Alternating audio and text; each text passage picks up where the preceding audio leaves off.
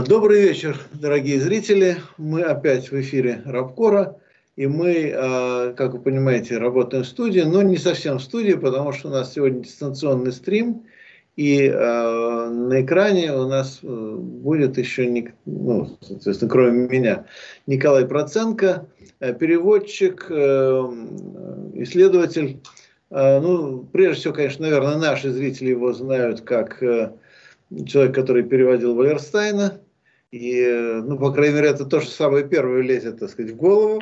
Но э, Николай писал довольно много и своего, и рецензии, и статьи, так что я думаю, что тут дело не только в переводе, поэтому я хотел поговорить, вот как мы обещали, говорить о книгах, о переводе книг и о том, и это то, что я не люблю это слово, но, видимо, придется повторить, это звучное мудреное слово рецепции, да, как, так сказать, книги, в том числе теоретические книги в, в разных культурах или разных средах воспринимаются, а именно, то есть с тем же самым Валерстайном и с какими-то еще западными академическими теоретическими текстами, в том числе с текстами западных левых, что происходит э, в российской э, культурной интеллектуальной среде, насколько они вообще приживаются, не приживаются, а, насколько они на нее влияют или где-то, может, бывают же известные истории, когда какие-то вещи начинают работать по-другому в другой культурной среде, не так, в общем, как может быть задумано.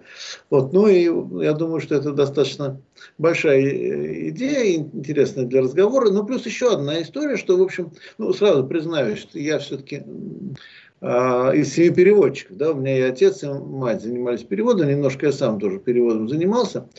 Вот, ну, мама моя, э, Раиса Николаевна Померанцева, вообще была одним из, э, ну, не знаю, не скажу классиков, но таких достаточно значимых переводчиков английской классической литературы. Вот. И, э, ну, опять же, Юлия Ильич Горлицкий, мой отец, тоже переводом занимался. Поэтому для меня эта тема очень интересная, потому что перевод – это, вопреки представлениям многих, это искусство. Это тоже искусство, и переводить э, тексты теоретически иногда труднее, чем художественные. Бывает, что и труднее. Там, тем больше тогда приходится изобретать термины. Вот э, последнюю минуту скажу еще два слова перед тем, когда я слово Николаю. Э, мне как-то попалось э, исследование о том, как э, тексты Маркса э, звучат, не звучат, а читаются по-китайски какими иероглифами. Начинают переводить э, тексты Маркса на китайский, во-первых, выяснилось, от того, какие подобрали иероглифы, очень сильно меняется интерпретация. И во-вторых, что от, э, в общем, в целом Маркс превращается в популиста очень сильно при, при выводе на китайскую систему иероглифическую, то он становится гораздо менее, так сказать, социально конкретен и при этом гораздо более попули, популистским. Да? То есть, если там, допустим, пролетариат как перевести? Нет китайский иероглиф пролетариат, значит, соответственно, используется иероглиф бедняки, который обозначал бедняков, ну и так далее. То есть там целый ряд таких вот э, систем ассоциаций возникает, которые очень сильно сдвигают э, всю концептуальную основу. Вот, ну, простите за длинное вступление. Вот, э, Николай, еще раз здравствуйте. И мы очень рады вас видеть на Рабкоре. Спасибо. Взаимно. Ну, а, я должен что-то, я должен что-то сказать, да? Подхватите мою мысль, подхватите, развивайте мою мысль. Ну, Борис Юрьевич, я, наверное, должен в первую очередь э, поблагодарить вас за то, что в моей жизни появился Валерстайн. Произошло это ровно 16 лет назад, в 2006 году, когда мне в руки попалась э, ваша книга «Марксизм не рекомендована для обучения». Вот. И тогда, э, конечно... Звук, э, а... Э, Олег, звук нормально идет? Потому что у меня сбой со звуком. Ну ладно, да, да, да, извините. Меня слышно, да? Да, да, все нормально. Да, вот. и вот из всего многообразия левых теоретиков, которые там были упомянуты, меня больше всего заинтересовал Валерстайн.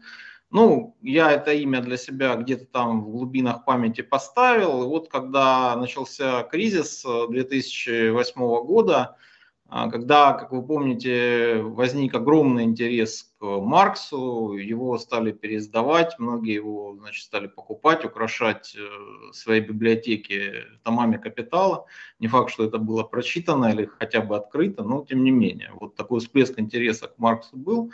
Я вдруг понял, что мне было бы интересно взяться за Валерстайна, тем более это был ну, действительно серьезный вызов. Я к тому времени, конечно, уже прочел и книгу после либерализма, насколько я помню, вы ее переводили или под вашей редакцией? Нет, я ее редактировал, переводил Кудюкин Павел Михайлович. Да. Я редактировал. Да, но тогда, естественно, интернет был совсем другим. Найти электронную копию мир-системы было практически невозможно, поэтому тексты три тома, четвертый еще не был написан. Пришлось заказывать в Ленинской библиотеке. Мне пришло вот три вот таких большие значит, пакета с копиями э, Валерстайна. Ну и, значит, э, так примерно пошел процесс. Э, дальше мне стало понятно, что, как говорится, одна голова хорошо, две лучше – это было время эпохи живого журнала расцвета. Э, я там довольно быстро нашел сообщество, которое э, активно интересовалось э, Валерстайном, межсистемным анализом, вообще макросоциологией. Ну вот там мы познакомились с моим товарищем Алексеем Черняевым. Мы с ним придерживаемся совершенно разных, диаметрально противоположных взглядов. Вот, но это не мешает нам дружить, сотрудничать, работать вместе. И вот первый том мы довольно быстро перевели. Ну, там, конечно, был э, очень важный момент, когда мы отправили первую главу, уже более-менее приведенную в чистовой вид Георгию Дерлугьяну, который, как известно, прямой ученик Вальерстайна. А, мы очень переживали, что Дерлугьян просто скажет, что вы, значит, замахнулись, э, как говорится, не по сеньке шапка.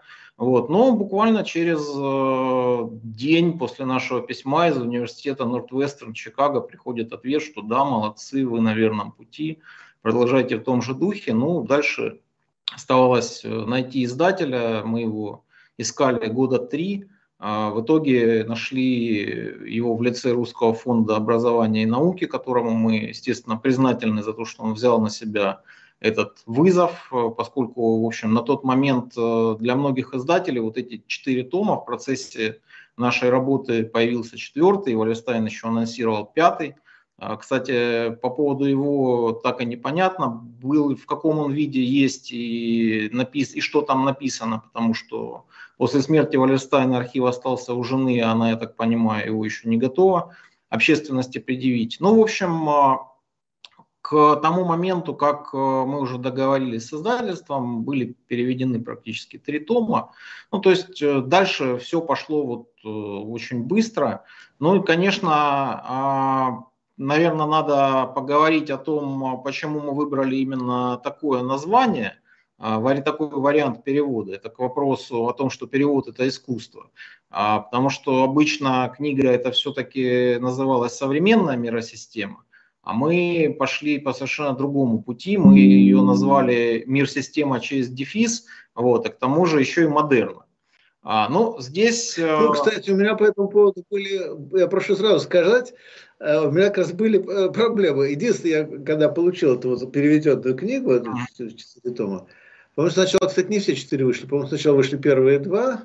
Сначала вышел да. первый, потом второй, третий, да. потом четвертый. Да, ну вот. В общем, короче, когда я получил, по-моему, еще первый том, а я начал читать, думаю, господи, перевод очень хороший, но мне не нравится название, как перевели. Почему? Потому что все-таки Modern World System э, я именно трактовал как современный мир системы.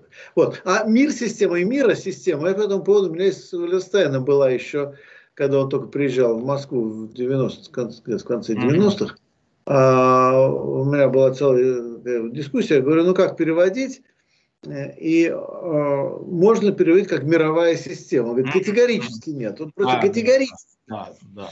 Вот. А, и я говорю, ну как что, переводить? В общем, он говорит, ну два варианта, в общем, короче, сошлись на то, что миросистема или мир-система. Но мне показалось, что по-русски как-то лучше звучит миросистема, ну более так, угу. органично по-русски звучит. Вот. Ну вот поэтому как раз, э, да, вы пошли по противоположному пути, то есть да, но, мир-система. Да. Знаете, с мир-системой тут тоже есть один очень интересный сюжет.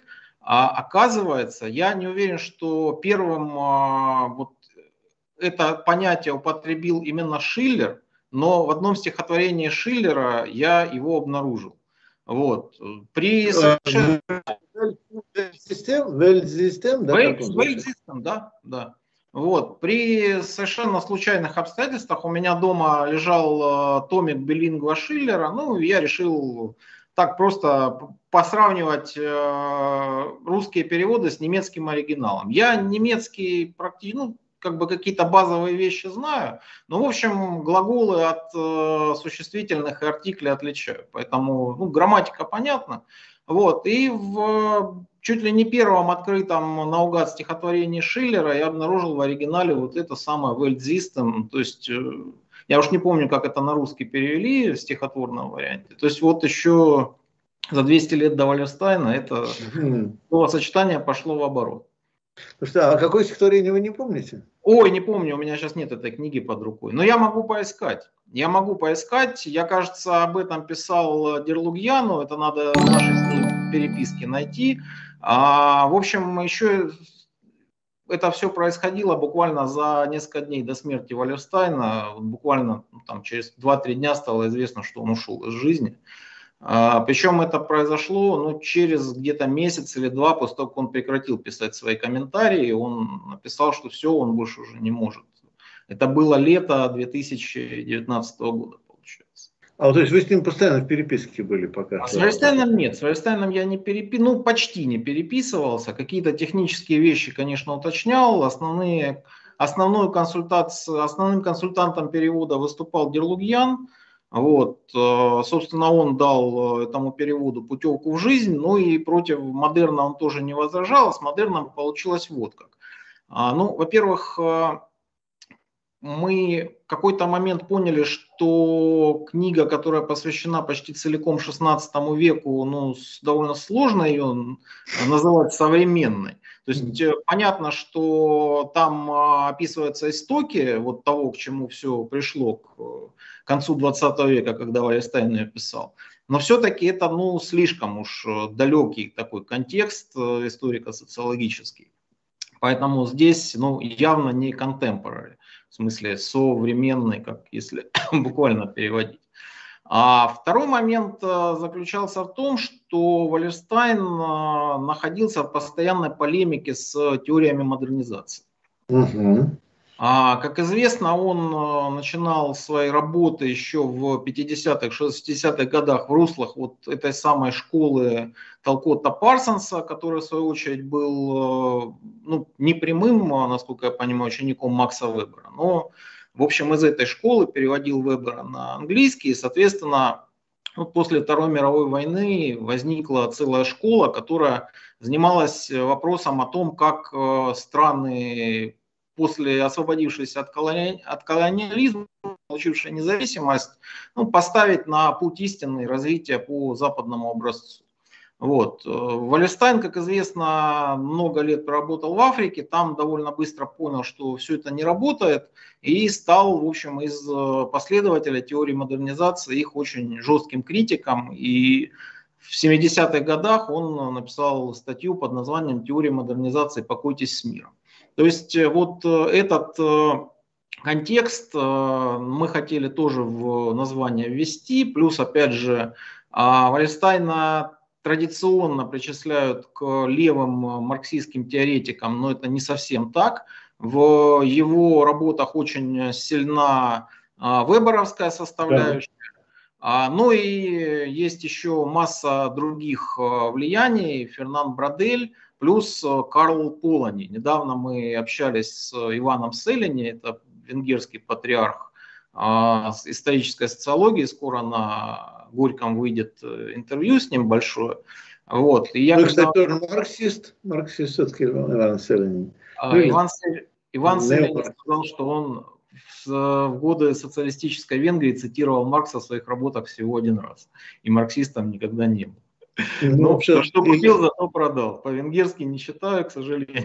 Вот, не, ну, за, ну, не знаю, мне кажется, как раз в его так, публикации э, современных, когда по-английски читал, они вполне в марксистском ключе написаны. Ну, в целом, в, цел, в, целом, в целом, да. Он когда в Россию приезжал в 2006 году в цикле «Русские чтения» сказал, что он хотел бы напомнить о, о том, что политэкономия идет от э, Адама Смита и Маркса. Вот. Ну вот э, я у него, конечно, спросил про Валерстайна. Он сказал, что для него самое важное это то, что Валерстайн подчеркнул у Карла Полани то есть э, венгерского экономиста, социолога, который вот, собственно, мировую экономику как раз вот в таком целостном контексте и рассматривал. Но Валлерстайн сказал, что когда, вернее, Селеньи сказал, что когда первый том мир системы писался, а Полани был не очень в моде, тогда вся Америка, значит, увлекалась марксизмом, и Валерстайн его по какой-то причине не цитировал. Хотя Селеньи считает, что вот его идеи восходят к, именно к Карлу Полани. Вот. Ну а Последним, а, последней каплей, так сказать, последним аргументом в пользу того, что все-таки не современная мир-система, а мир-система модерна, для нас э, стала украинская версия. А, я ну, достаточно долго, вот до 2014 года, общался с профессором Павлом Кутуевым из Киевского политехнического университета. Он э, достаточно много работ написал как раз тоже по модернизации, в том числе в Азии. И, а он абсолютно трилингва, то есть он одинаково говорит по-русски, по-украински и по-английски, а сам он вообще татарин, так бывает. Вот. А, и вот в одной его книге на украинском мне попался вариант перевода «Модерна свит систем». И после этого, в общем, все стало на свои места, просто ну, у нас слово модерна в русском языке такое несколько искусственное, а вот мир система модерна нам показалось, что, в общем, вполне неплохо звучит. У издателя такой формулировки вопросов не было, ну вот, собственно, так она и вышла. Вот. Ну а дальше, после первого тома, второй, третий, четвертый я уже переводил сам, но тем не менее, я всегда говорю о том, что самое сложное, самое главное, первый том, это была коллективная работа. Здесь, конечно, вклад Алексея Черняева, в общем, сложно недооценить, поэтому как бы здесь э, у каждой победы много отцов, как говорится. Ну, кстати, если вернуться к Веберу, то вот я сейчас, ну, во-первых, э, вы, наверное, видели, наконец, тоже вот недавно вышла еще одна такая фундаментальная вещь, четыре тома хозяйства да, общества. Да. Ионин совершил подвиг, э, да. памятник ему при жизни за это. Потому что, ну, это огромная работа, общем, тяжелая тоже достаточно.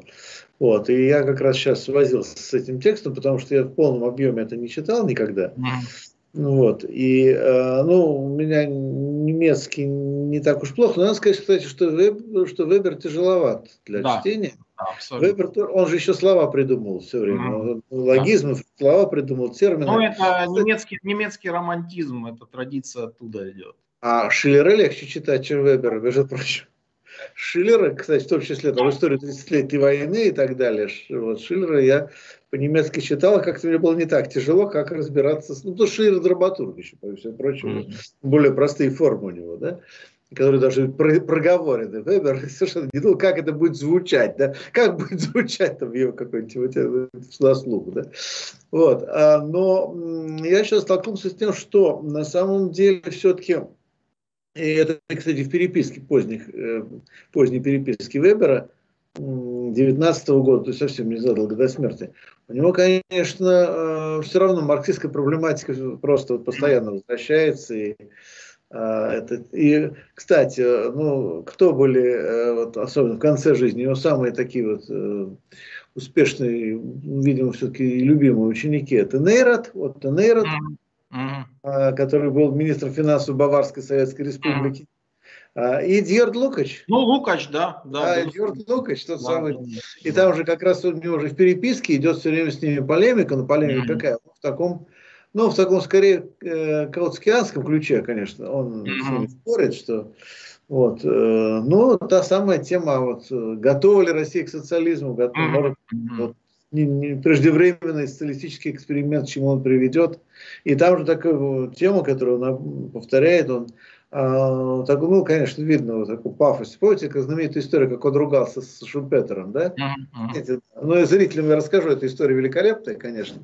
Вот. А, но он это, к этому, причем он даже в одном из писем Лукачу жалуется на Шумпетер, ну, как упоминает Шумпетер, что он как бы, вот, ну, Шумпетер может на все смотреть объективно, а, а, а, а вот я не могу, и, например, в таком духе, да, и дальше вот уже понимаете, что вот, э, если все, что вы делаете, как коммунисты, провалится, то идея социализма будет дискредитирована на сто лет вперед. Вот, написано в 2019 году. Вот, правда, я так понимаю, что он не тот провал имел в виду, который, который мы сейчас можем подумать. Да? Он имел в виду другое, конечно. Вот, но звучит абсолютно таким пророческим моментом. А для зрителей, просто кто не знает эту историю, что в Вене тоже, по 19 год, или даже совсем 20 уже совсем, совсем недавно до его смерти. В Вене он, э, нет, 19 по-моему, сидел в каком-то кафе, Э, пришел Шумпетер, они должны были обсудить какой-то академический вопрос, э, и разговор, естественно, съехал на русскую революцию. И Шумпетер так вот спокойно говорит, ну, а что, ну, по крайней мере, будет эксперимент, мы сейчас посмотрим, что получится, что получится в этом эксперименте. На что Вебер говорит, ну, а хорошо, но если там будут погибнут сотни тысяч людей в процессе, а, на что Шумпетер сказал, ну, ну погибнут, ну, ну, ну, бывает, так сказать, в процессе бывают всякие, посмотрим за то, что получится.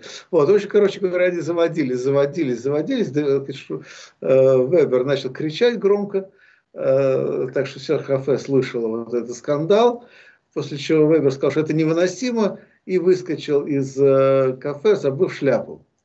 А кто-то из, там еще, по-моему, был кто-то, по-моему, историк какой-то, забыл фамилию, э, специалист политически побежал за выбором, пытался вернуть, вручил ему шляпу, но тот сказал, что я не вернусь. А, а Шумпетер сказал, ну как же, можно ли такой, зачем такой крик поднимать в кафе? Как можно такой шум поднимать в кафе? Вот. А, знаменитый эпизод э, по крайней мере, ну, показывает, что они все, они все были все-таки в той или иной мере в одном контексте. Тогда они все были в одном контексте. А про Лукача Селлини рассказал замечательную историю. А, значит, последние дни жизни Лукач, когда уже не мог работать, а, он убрал а, своего стола, вот у него сбоку, с краев стола лежали две огромные кипы книг, он их все убрал и положил на середину всего одну книгу, и это был Фрейд. Фрейд? Ну, да. Ну, это рассказывала его ученица, вот, э, Агнеш, не помню. Хеллер? Агнеш Хеллер? Да, да, да, Агнеш Хеллер, точно. Да, вот. Да. Ну, вот такая, такая, так, такой анекдот про Лукача. Ну, Лукач вообще очень был странной личностью, потому что, ну, во-первых, опять-таки, я не знаю, зрители, может, это не знают, что у, у Томаса Мана в «Волшебной горе» есть же персонаж Нафта, который... Это, да, Леон Нафта, да. Да, который списан с молодого Лукача. И там же про него кто-то говорит, ну, этот человек может вам доказать, что Солнце вращается вокруг Земли. Если поставить такую цель, он докажет вам очень убедительно. Ну, диалектика штука такая, да. А по поводу Маркса и Вебера, мне кажется, очень важно уточнить такой момент, э, это уже к нашему разговору о книгах, не только о переводах, что они, по сути, ведь относятся к одной и той же традиции. Вот э, небольшая, но очень важная книга Рэндала Коллинза «Четыре социологические традиции», где он объединяет э, Маркса и Вебера, ну, точнее, больше Энгельса. Э, Маркса он не рассматривает как серьезного социолога, он гораздо больше анализирует Энгельса. Но, условно говоря, марксизм и Вебера, он объединяет традицию конфликта и показывает, что на самом деле между ними очень много общего. И Валлерстайн в этом плане совершенно не... Ну, его одновременная опора на Маркса и на Вебера совершенно не противоречит друг другу. Еще раз говорит только о том, что Валлерстайн подходил максимально не догматично к своему предмету. Хотя полемизировать по поводу своей концепции он не любил. Только вот в переиздании «Мир-системы» уже в 2000-х годах он посвятил предисловие к одному из томов критикам вот, и написал, что вот того, те, кого он называет большими критиками, то есть кто оспаривает вот саму в принципе систему, саму в принципе концепцию, он предпочитает с ними не полемизировать, потому что ну, по тексте они ничего не поняли. Вот. А Среди малых критиков э, на самом деле очень много авторов, э, которых действительно стоит обязательно перевести на русский. Они а, мало известны, их имена мало известны в России, но они очень серьезно расширили мирсистемную теорию как во времени, так и в пространстве. Я назову только два имени. Я надеюсь, что рано или поздно издатели, это уже такой промоушен начался, Надеюсь, что издатели нас смотрят. А, и рано или поздно эти авторы дойдут до российского читателя. Прежде всего, это Джанет Абулахат, ну, будем называть ее так, есть разные варианты перевода ее имени, а, которая показала, что на самом деле европейская мир-система сложилась еще в 13 веке или даже раньше – то есть э, она пошла дальше, чем тот э, рубеж, который обозначил Варевстайн, конец 15 начало 16 века. Ее книга называется «До европейской гегемонии. А евразийская, кажется, мир-система в 13 веке». А это блестяще, легко, эрудированно написанная книга с большим количеством карт, иллюстраций, а, где показаны очень многообразные связи между регионами Евразии, которые ну, сложились еще задолго, задолго до капитализма. И, по сути дела, вот все здание капиталистической экономики на ней выстраивалось. Это, скажем так, продолжение а, Вальштейна, расширение Вальштейна во времени. А из авторов, которые расширяют его концепцию в пространстве, прежде всего надо отметить турка Фарука Табака. Это очень известный турецкий историк, э, уже умерший. Э, его, опять же, очень ценит Дерлугьян, говорит, что это был один из э, самых честных, бескомпромиссных и добросовестных исследователей. И вот он критикует идею Валерстайна о том, что Османская империя включилась в капиталистическую европейскую мир-систему только к 18 веку. Он показывает, что это произошло практически сразу. То есть вот фактически такое пространственное расширение. Ну, то же самое, наверное, можно говорить и о Российской империи. Вот Дмитрий Травин, с которым мы недавно делали большое интервью для Горького, в своей книге «Почему Россия отстала», он фактически пытается проследить э, историю России, историю российской экономики до раннего средневековья в связи с, евро... с экономикой европейской. И тоже очень много интересных выводов. То есть э, вот э, Валерстайн фактически ну, создал, а, спровоцировал а, некую, а, некое направление мысли, которая заставляет э, его концепцию, не меняя в ней в ну, какие-то базовые настройки постоянно расширять, переосмысливать. И в этом смысле, конечно, мирсистемная теория дает э, огромное количество возможностей для дальнейших исследований, хотя здесь, в общем, а, много и подводных камней. Вот тоже Андре Гундер Франк, еще один основатель э, мирсистемного анализа, в итоге пришел к тому, что капитализм у него оказался не нужен, поскольку он вот как раз пришел к тому, что была одна мировая система в течение пяти тысяч лет. И, в общем, все в итоге сводилось к Китаю. Китай, оказывается, у него центр накопления, и в итоге все туда и пришло. Ну, ну я в этой дискуссии участвовал. В да. этой дискуссии, во-первых, Андре Гундерфранк был в это время тяжело болен. И вот э, тут есть одна любопытная вещь. Вот я просто это как звучит очень цинично, но я был тогда в Питтсбурге на этой дискуссии, mm-hmm. где они все начали очень спорить по поводу э, Китая. И, по-моему, то ли Валерстайн, то ли кто-то из его сторонников назвал это чайное лобби, да, китайское лобби.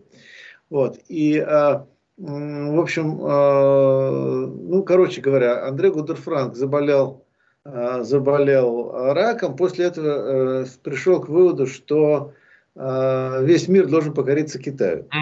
Вот. А потом а, а Джованни Ориги заболел раком и пришел к такой же точной идее. Вот, я вот как-то вот очень боюсь, нет ли здесь как связи да, между раковыми клетками и определенными интеллектуальными, э, интеллектуальными выводами. Ну, не, ну, Риориент книга, на мой взгляд, ужасная, потому что она показывает, как можно а, мощнейший интеллектуальный ресурс посвятить совершенно э, безумной идее потому что, ну, причем там очень, очень странные, так сказать, выводы, да, а причем Валерстайн, на мой взгляд, убил все одним, а, одним аргументом тогда в Питтсбурге, который Андрей Гудершант просто проигнорировал. Или Ориги, не помню, в общем, кому он.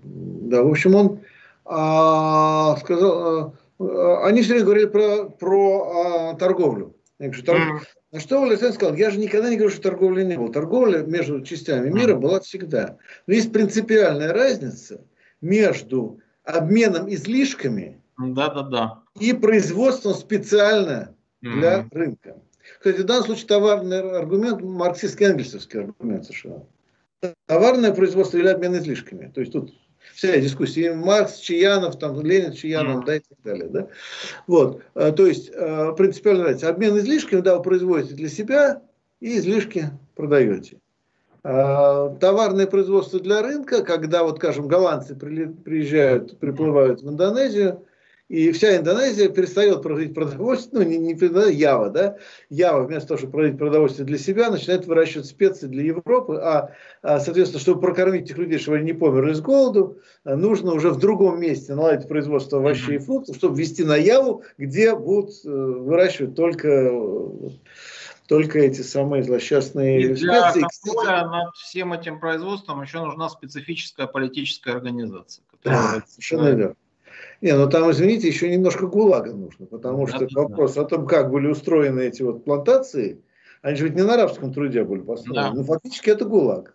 Фактически, вот. И э, так что задолго до всех этих историй 20 века. Но, опять же, кстати, у меня-то вот эти две книжки от периферийной империи, вторая от империи к империализму, там я тоже, вот, а, второй особенно, пришел к выводу, что все-таки э, сказать, зарождение капитализма, конечно, ну, а, кстати, по-моему, у Валерстайна эта мысль тоже где-то мелькает, он ее не доводит до конца, но она мелькает, что все-таки вот кризис 14 века, кризис 14 века с чумой, со всеми сказать, ну, последствиями этого кризиса, вот он создает переворот, потому что, если не забудем, вот, кстати, вот кембриджская история капитализма, которую вы написали рецензию, она описывает капитализм в таких категориях, как частная собственность, а, что там еще частная собственность, индивиду... контра... контрактное право, там, там, контрактное там право, четыре пункта, да, я забыл какие. Частная собственность, контрактное право, что еще там у них? Конкуренция. Конкуренция и не какой-то четвертый еще там, третий. А, ну, общем, какие-то формальные, ну, торговли. То есть, фактически они фиксируют, ну, то есть, в итоге, в этой логике получается, что если у вас есть торговля, то у вас уже капитализм. А, потому что, кстати, об античном капитализме, между прочим, писали какие советские в 20-е годы авторы. Да? И, и кое-кто из немцев, э, близких к Каутскому, тоже ставил этот вопрос об античном капитализме. Вот. Но а, тут снимается вопрос капитализма как способ производства. Но... А, потому что капитализм как способ производства это наемный труд. Наемный труд, который производит капитал. Да? И в этом смысле наем... чума была абсолютно принципиальна для mm-hmm. перехода к капитализму. Потому что, особенно в Англии, в Англии, часть вот в Фландрии и так далее. Потому что э, бароны спрятались э, в замках и пережили чуму. Но когда они вышли из замков, то выяснилось, что крестьяне перемерзли. И работать было некому. Вилана больше крепостничество рухнуло. То есть дальше они пытались его реставрировать, то есть они э, потом лет 30 пытались его э, реставрировать искусственно политическими методами, политическим принуждением. В итоге получили восстание от Тайлера, ну и, так сказать, все. Да. Стали капиталистами по неволе. Да, да, да. да, да, знаменитую книгу Лахмана. Да, да, а, Ну, э, смотрите, а по поводу античного капитализма, вот у меня какие были на этот счет соображения, я их э, так или иначе в рецензии на Горьком обозначил, но проговорю еще раз. А если исходить из э, валерстайновского представления капитализма, то для него принципиально противопоставление того, вот именно в торговле, того, что называют precious trade или rich trade, то есть э, торговля какими-то редкими диковинными штуками, которые к тому же занимают мало места. Ну вот э, положил там несколько бриллиантов э, в сумку и поехал по шелковому пути из Генуи в Китай. Вот. Э, а с другой стороны, то, что называют bulk trade, то есть э, торговля объемными громоздкими вещами, для которых э, требуются специальные технологии перевозки, складирования, где действительно огромное значение имеет организация производства на месте. Вот это для него уже отличительный признак капитализма. А плюс он говорит о том, что наемный капитализм не сводится к наемному труду. То есть можно вспомнить о том, что он рабство на плантациях э, в Испанской Америке 16-17 веков тоже относит к форме капиталистического труда. И э, то, что э, процветало на юге Франции, вот это самое испольщина, издольщина в разных ее формах, это тоже вот такой специфический полупериферийный способ. Плюс второе издание крепостного права в России и так далее. То есть он говорит о том, что как раз а формы капиталистического труда, точнее контроля над трудом, они многообразны. И вот если мы это спроецируем на античность, на Грецию в первую очередь, что мы увидим? Мы увидим, что... А, а ну и плюс неравномерное развитие, центр и периферия. А мы видим, что Греция торговала достаточно большими объемами товаров. Э, зерно, оливковое масло, вина и так далее. То есть она... Керамика. Очень важна керамика. Да, да, да, да. Она обменивала массивные товары, допустим, зерно из Северного Причерноморья. Вот я родился в городе Таганроге, как раз это 40 километров от Танайса, самая северная греческая колония. Вот э, там уже, в принципе, были попытки организовать производство, то есть все эти местные вожди, они занимались э, по заказу греков выращиванием зерна, потом это все отправлялось в обмен на престижные товары из Греции, то есть э, масло оливковое, вино, то, что там, в общем, не произрастало, керамика, опять же. А естественно, возникает э, центр-периферийная структура, где происходит э, так или иначе накопление различных форм капитала в центре, в Афинах. Ну а периферии становятся зависимы. Просто тогда не было такого механизма контроля имперского. Это уже к Майклу Манну мы переходим. Вот, который, который привел к тому, что появились э, современные империи. Не было пороха, не было пушек, не было таких мощных кораблей, нельзя было большие контингенты войск доставлять. Но в целом это такая протокапиталистическая модель.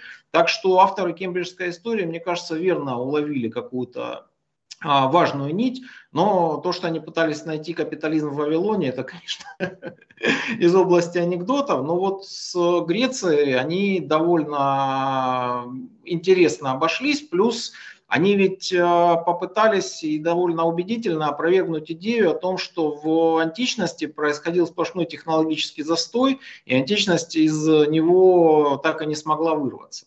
Вот. Это уже скорее относится к Риму, и там была совершенно другая история. Вот Греция, как э, ну, очень динамичное общество, в общем, по меньшей мере протокапиталистическим, наверное, его можно назвать. Просто это был такой вот первый подход к снаряду, который не увенчался успехом. Ну, именно потому, что не было наемного труда и не было внутреннего рынка, который создается наемным трудом. Ведь тут э, очень важно, что наемный труд создает еще и специфический внутренний рынок, который соответствует работе капитала на воспроизводство. А, ну, надо сказать, что, э, говорю, же была дискуссия, и вокруг. Каутского была дискуссия, вот в 20-е годы в Советском Союзе, не было ли античного капитализма, да, то есть, ну да, там параллели очевидные, параллели э, достаточно заметные. Хотя, кстати говоря, вот то, что, на что и Олег Бондарфанк обращает внимание, что даже китайцы умудряются что-то привозить в Александрию, да, а. то есть в раскопках находят а, там черепки китайского фарфора, допустим, и вазу этих красных китайских. Но э, трудно себе представить, что китайцы что-то производили специально для того, чтобы продать римлянам. Да? Вот, это, это никак не было миро, миросистемой. И Э, знаете, тоже была такая анекдотическая история о стычке римлян с китайцами. Знаете, это где-то? Это была абсолютно анекдотическая история. Дело в том, что когда Крас, э, легионы Краса разгромили, они были взяты в плен. То есть Крас погиб, а легионы сдались. И у персов получилось, э, что у них целая армия римская фактически оказалась в плену. Что с ней делать было непонятно. И они их расселили на самых дальних восточных окраинах империи.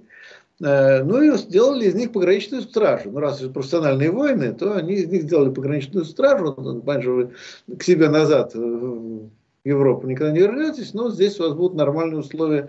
Тем более надо понимать, что все-таки Средняя Азия тогда была довольно эллинизированной. То есть Бактрийское да, да, царство да, совсем да. недавно только закончилось.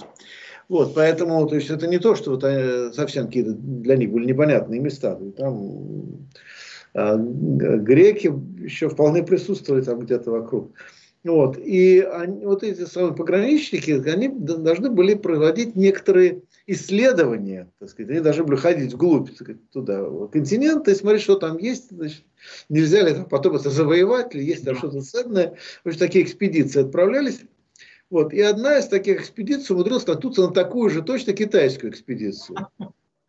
А, причем случилось это не где-нибудь, а в Минусинской низменности. То есть, говоря, в Красноярском крае. Ну, наконец-то, Абрам, я нашел время и место. Да, да. Нет, так, а сейчас там археологи уже нашли следы вот, этой истории. То есть сначала она была упомянута в каких-то э, античных текстах, и в китайских текстах были какие-то упоминания мутные. А сейчас потом археологи начали копать, там находят следы. Причем китайцы-то там закрепились в итоге. В общем, короче говоря, китайцы прогнали римлян попросту говоря, китайцы оттуда римлян прогнали. Была ну, стычка, ну, римляне ушли.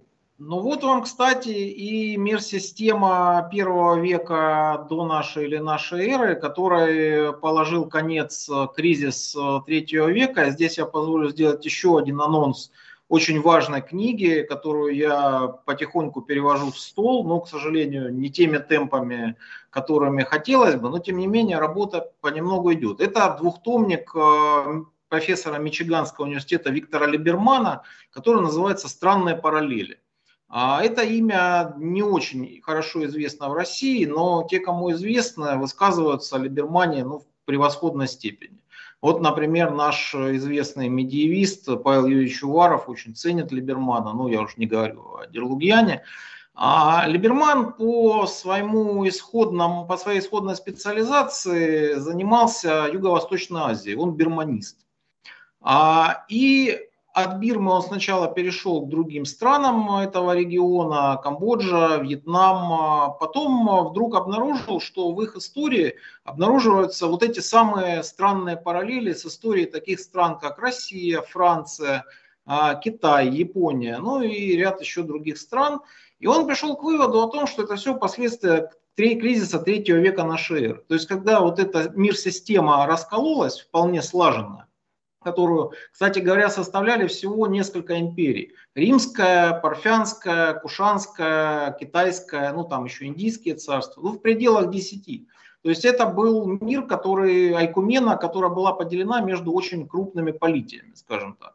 И вот когда они не выдержали, опять же, в силу очень э, серьезных инфраструктурных ограничений, плюс вторжение эпидемии, вот эта самая антонинова чума, которая вполне возможно была не чума, а курь или что-то еще. Но тем не менее, вот кризис третьего века плюс э, политическая дефрагментация, в эти э, разрывы хлынули совершенно новые народы, э, которые образовали периферию новой мир-системы, и они, по сути, проходили одни и те же циклы.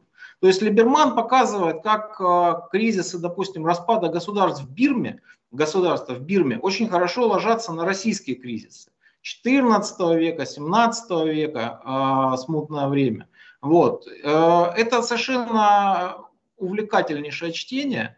А даже если вы не, ничего не знали об истории Юго-Восточной Азии, это описано так, что вы просто эти параллели, ну, зная историю европейских стран и России, вот сами, они сразу, сразу приходят на ум. Это очень большой двухтомник, пока, к сожалению, Никто из издателей не согласился его издавать. Многие откровенно говорили, что это чуждая нам книга. Вот. Но почему в... чуждая? Ну как почему? Скрепы подрывает. Скрепы подрывает, да. Да, но вот в этом споре между сторонниками жестко формационного подхода и такого цивилизационного, вот э, наш уникальный путь, эта книга обеспечивает некий третий путь, который показывает, который показывает вот общие механизмы развития истории, ну, по крайней мере, последних двух тысяч лет. И вот, кстати, мы с Травиным а, обсуждали вопрос о том, где же, в общем, точка отсчета истории России – он сказал, что не стал за Майклом Манном лезть в античность, тут с ним можно только согласиться. Вот, наверное, кризис третьего века – это а, такая база, от которой можно отсчитывать историю очень многих э, современных стран, России в том числе. Вот. И здесь, наверное, важно учитывать, что вот эти миграции славян, они а, легли на совершенно разную почву. То есть, допустим, а, славяне южные, они пришли туда, где уже так или иначе сложилась э, экономика, сложились институты политические, а восточные славяне продвигались в такую терра инкогниту, и вот это, наверное, ну, в общем, пустая, пуст, пустая равнина, редко населенная. В общем, наверное, это во многом определило расхождение траекторий, но параллели и цикличность, которая отмечена Либерманом в странах, которые ну, никак совершенно не могли пересекаться и взаимодействовать, это все очень интересно и требует э, большого осмысления. Но для начала, конечно, Либермана надо просто перевести. Ну, кстати, перед тем, как перейти к вопросам, напомню, что вообще-то ну, это моя точка зрения, но ее, по-моему, ну, их турецкие коллеги разделяют. И, в общем, да, отчасти, по-моему, даже Дерлюген, хотя он прямо так, прямо так не сказал, но что у Валерстайна самые большие проблемы вот с Российской и Турецкой империями, которые вот э, легко не вписываются в его схему. Да? Там, ну, это не значит, что схема неверная, значит, схему нужно корректировать, исходя из дополнительного материала. Ну, что, собственно, я в периферийной империи попытался сделать. И вот интересно, если говоришь, что турки тоже чем-то похожим занимаются, то есть, потому что вот сопоставить то, что я делал по российской истории, по Российской империи, с тем, что турки делают по своей истории, это очень интересно, потому что тогда можно ну, картину более полной сделать. Ну, книга Фарука Табака лежит на сайте Лепгена, она дорогущая, я в свое время не стал ее покупать в Стамбуле за 50 долларов, но на Лепгене можно скачать бесплатно. На английском, да? На английском да. Не, ну то это надо еще переводить, понятное дело. Вот. А потом как не пошлете мне ссылочку, а, я думаю, разберемся с этим уже организационно. Вот, ну я хочу спросить, Олег, есть ли у нас вопросы? Э, да, вопросы есть. Слышите ну, меня? давайте так, вопросы. Так, да, Борис да, Николаевич, слышите меня? Отлично. Да, конечно. А, я слышу. Да, хорошо. Значит, первый вопрос э, задает пользователь Изабелла. Она спрашивает, а, ваше отношение к книгам и ее авторам, критикующим сталинскую эпоху. Трифонов, Дом на набережной, Рыбаков, Дети Арбата, Гроссман, Жизнь и судьба, Гинзбург, Крутой маршрут. И какие из них наиболее честные по, ну, в, в плане исторической, и какие стоит прочитать?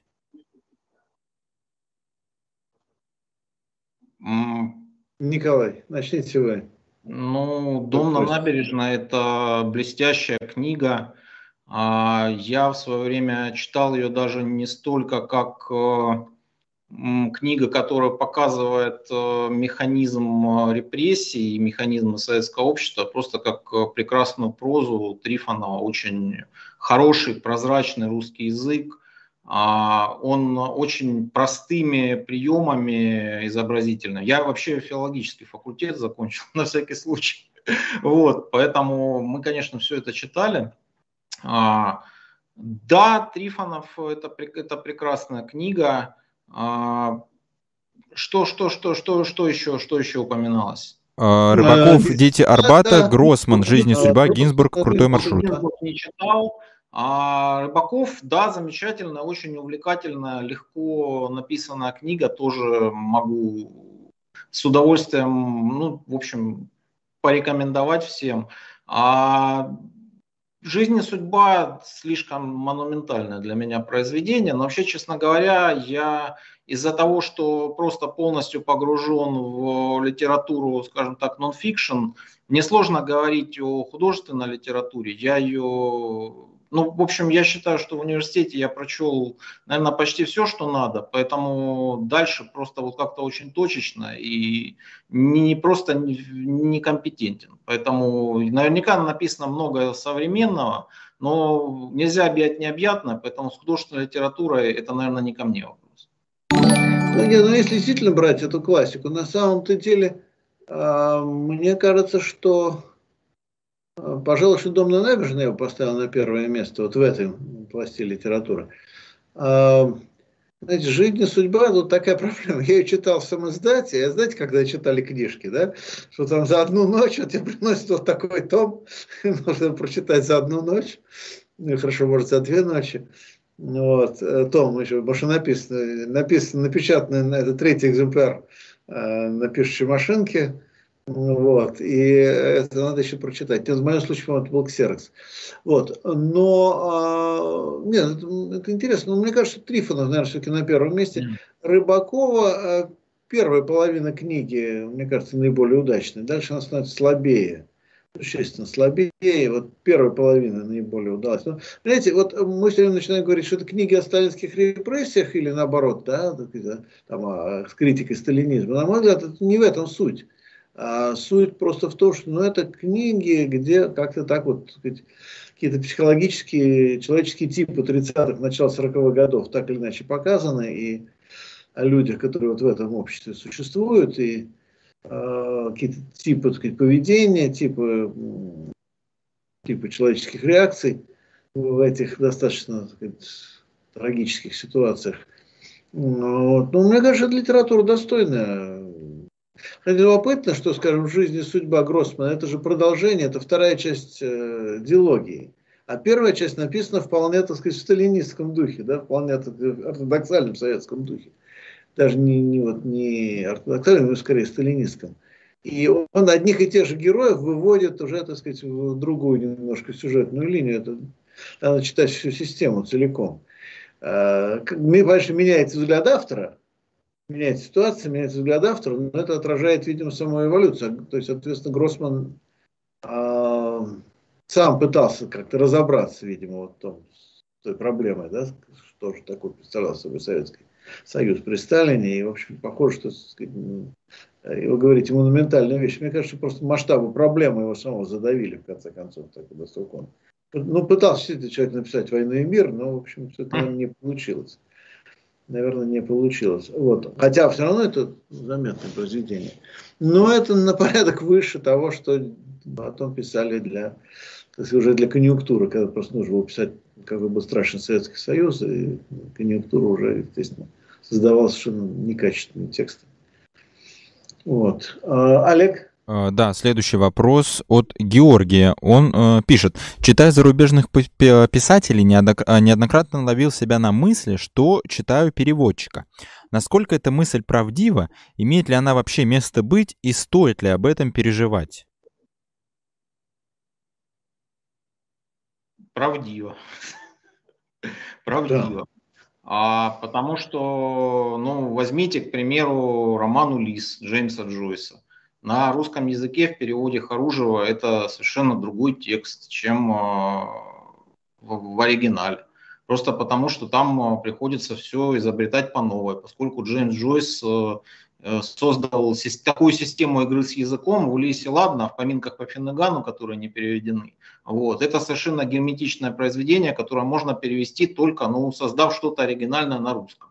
Вот в трехтомнике Джойса, таком белом, лет 20 назад он вышел, даже больше, 25, а там а, к тексту Улиса прилагается еще примерно такая, такой же эссе Харужева о том, как он это переводил. Да, абсолютно верно. Вот. Э, или возьмите роман э, Джонатана Литтла «Благоволительница».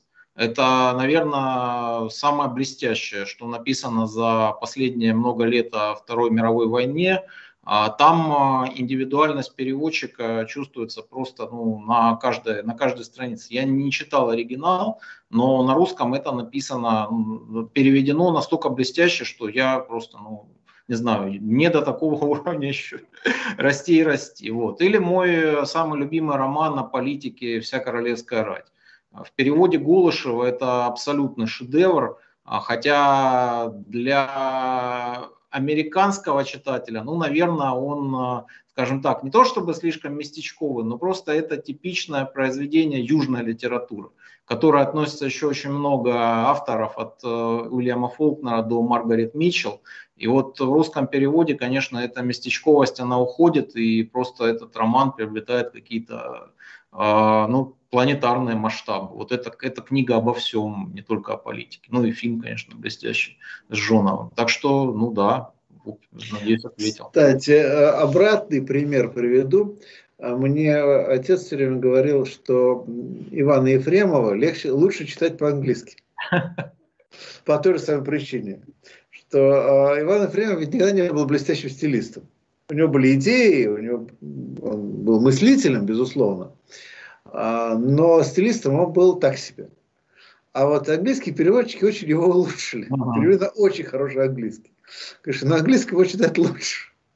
Вот. А, ну и, кстати, а подождите, а кто же переводил над пропастью воржи? Я не помню. А, ну, Райт Ковалева. Райт Ковалева, ну, конечно, Райт Ковалева. Помните там э, котле, э, бутерброд с котлетой, помните? Гамбургер гамбургер, переведен как бутерброд с котлетой. Вот. И так далее. Да? Там целый ряд таких вещей. Хороший период, такие были страшные вещи. Эм, ну, в общем, я просто помню, да, как э, когда мама возилась с переводом, как она мучилась, да, как найти какую-нибудь английскую пословицу, перевести на русский язык, нужно найти, а, найти русскую пословицу аналогичную. А если она будет слишком русская, это тоже будет неправильно, да, потому что они же не могут говорить совсем, так сказать, как там русские мужики, да. Ну вот, и надо искать какую-то вот пословицу. Mm. Или придумать пословицу, которую русскую, которая бы звучала как английская, но на самом деле была бы заново придумана. Это такая была серьезная. Иногда там по несколько дней нужно было возиться с одной строчкой.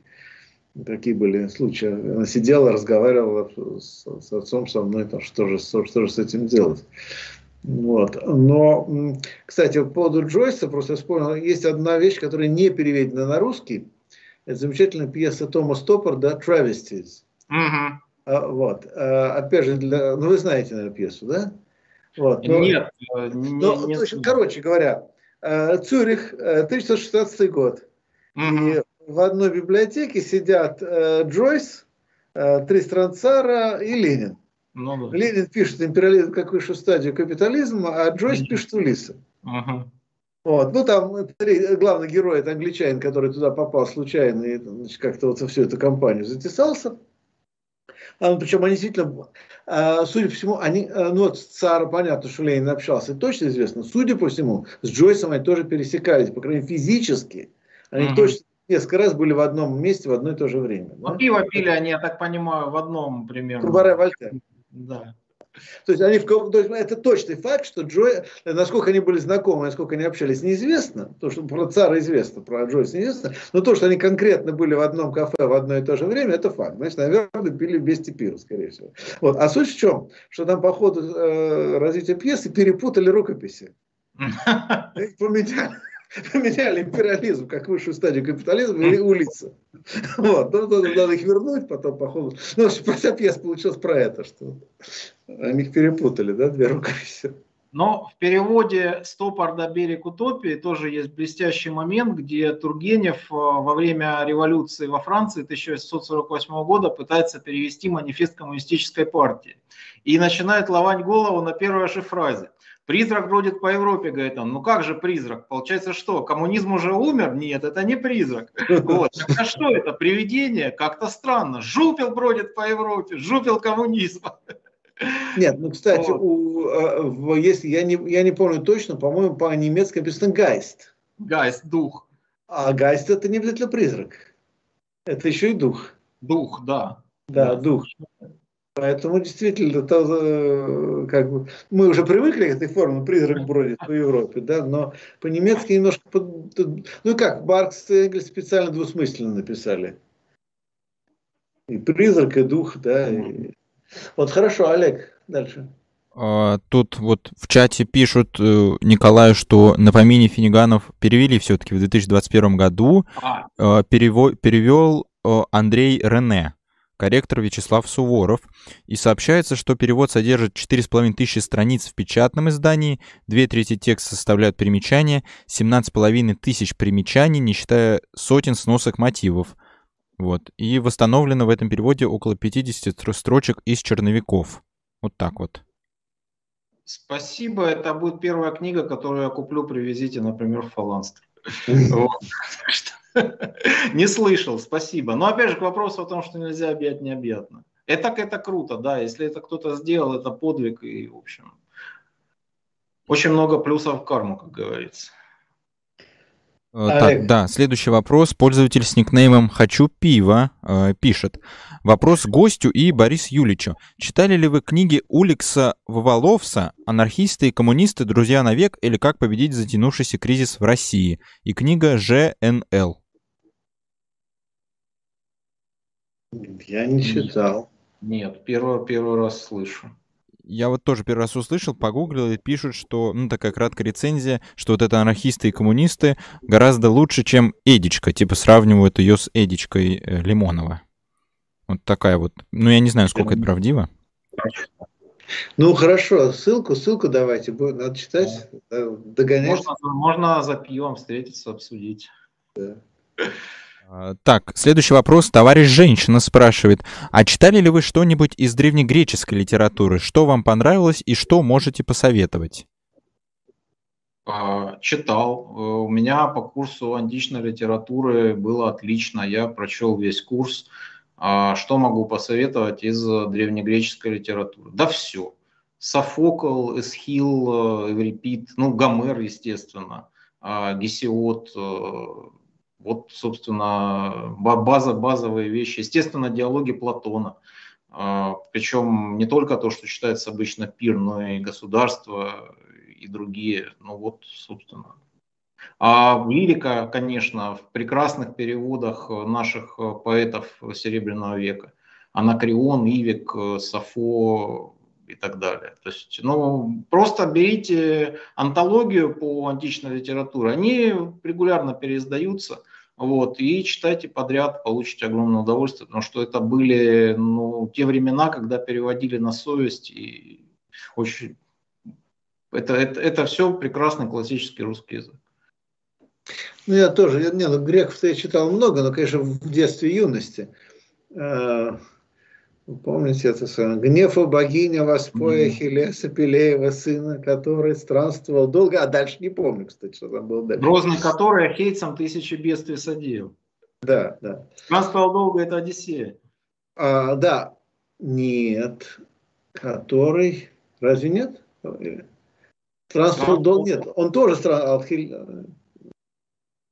Ладно, ну не важно. В общем, первое по гневу богини воспоя Хелеса, которая, это я точно помню, это мы учили. Вот. А, так же, как это самое, свой, как у Данте, да, это самое, земной свой путь пройдя до половины, оказался в сумрачном лесу, да дальше ты забываешь, что там дальше, а первые, это, первые строчки помнишь. Вот. А, Аристофана, конечно, кстати, как социальный, если говорить о социальной драматургии, да, Аристофан, конечно. Вот. И, конечно, вот э, я кому-то из э, несколько раз людям говорю, вот давайте читать Аристофан, это очень социально, это очень хорошо показывает социальное взаимодействие и так далее. И говорят, ну там очень много деталей, которые непонятны. Я говорю, понятно, что ну да, вот, вот, вот, вот у него Сократ, да, вот он наезжает на Сократа на него, значит, да. вот у него там еще Алкивиад, да, все эти люди, это все одна тусовка, какой, действительно есть проблема, да, но, но эти люди остались в истории, не просто так что какие-то его приятели или там наоборот недруги, до которых он наезжает, да, которым, про которых он пишет гадости. Но это же все люди, которые стали частью истории. Поэтому Аристофана, конечно, очень занятно читать. Я очень люблю Схила, как ни странно. Ну, что он самый архаичный из греческих драматургов, Прометей прикованный. Вот. И, э, кстати говоря, вопрос, такая вещь не тоже забытая, мало упоминающаяся, это э, ксенофонт. Ксенофонт Афинский, сократические сочинения, потому что, э, собственно говоря, почему это интереснее для меня, чем Платон, потому что Платон сам по себе философ, и насколько его, это, Сократ, Платона, насколько аутентичен, да, большой вопрос, насколько это, так сказать, Сократ или то, как Платон хочет показать Сократа или через Сократа какие-то свои собственные идеи подать. А Ксенофонт таких амбиций не имеет, он просто записал, как, как мог, так и записал. Поэтому, мне кажется, что Ксенофонт в этом смысле более, более адекватен.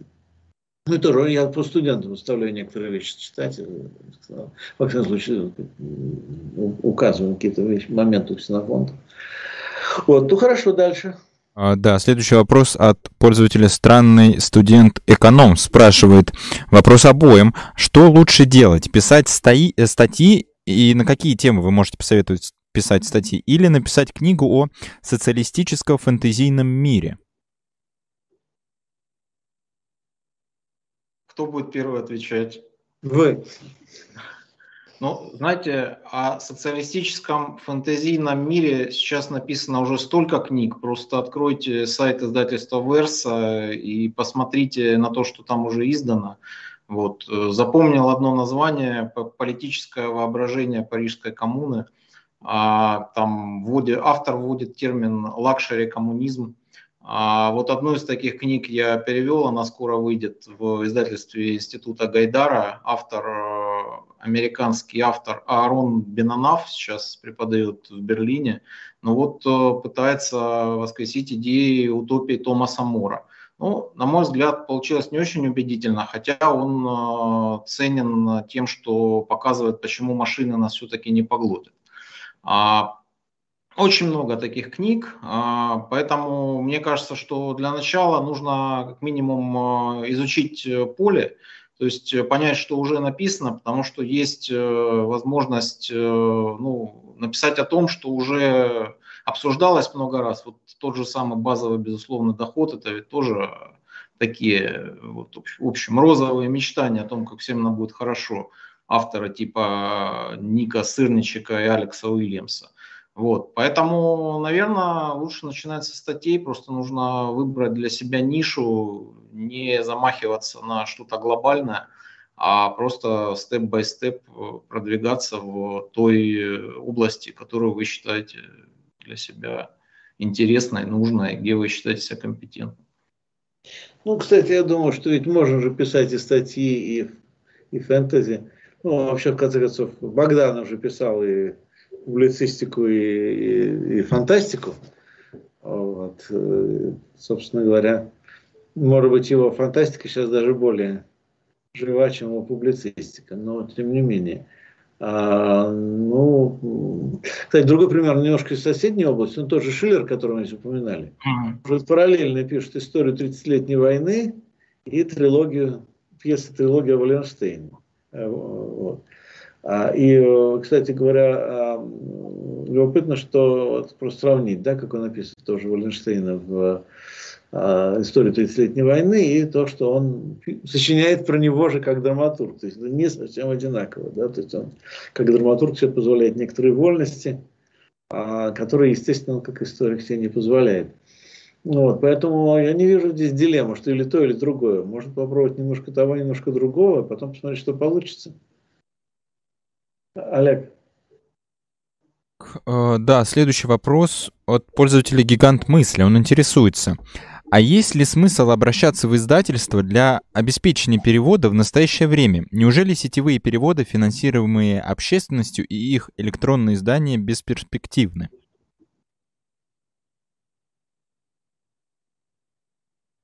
Тут надо быть гигантом мысли, наверное, чтобы ответить э, развернуто, но я постараюсь.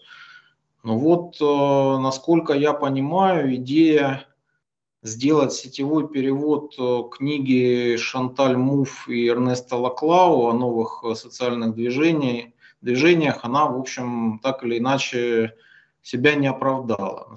По-моему, этот проект несколько лет назад двигался, а, но в итоге заглух. Надеюсь, что он еще себя покажет. То есть э, действительно книга нужная и важная, но вот ее пытались, по-моему, издать без классического издательства, и получилось не очень. Чем важно издательство? Тем, что, опять же, одна голова хорошо, другая лучше.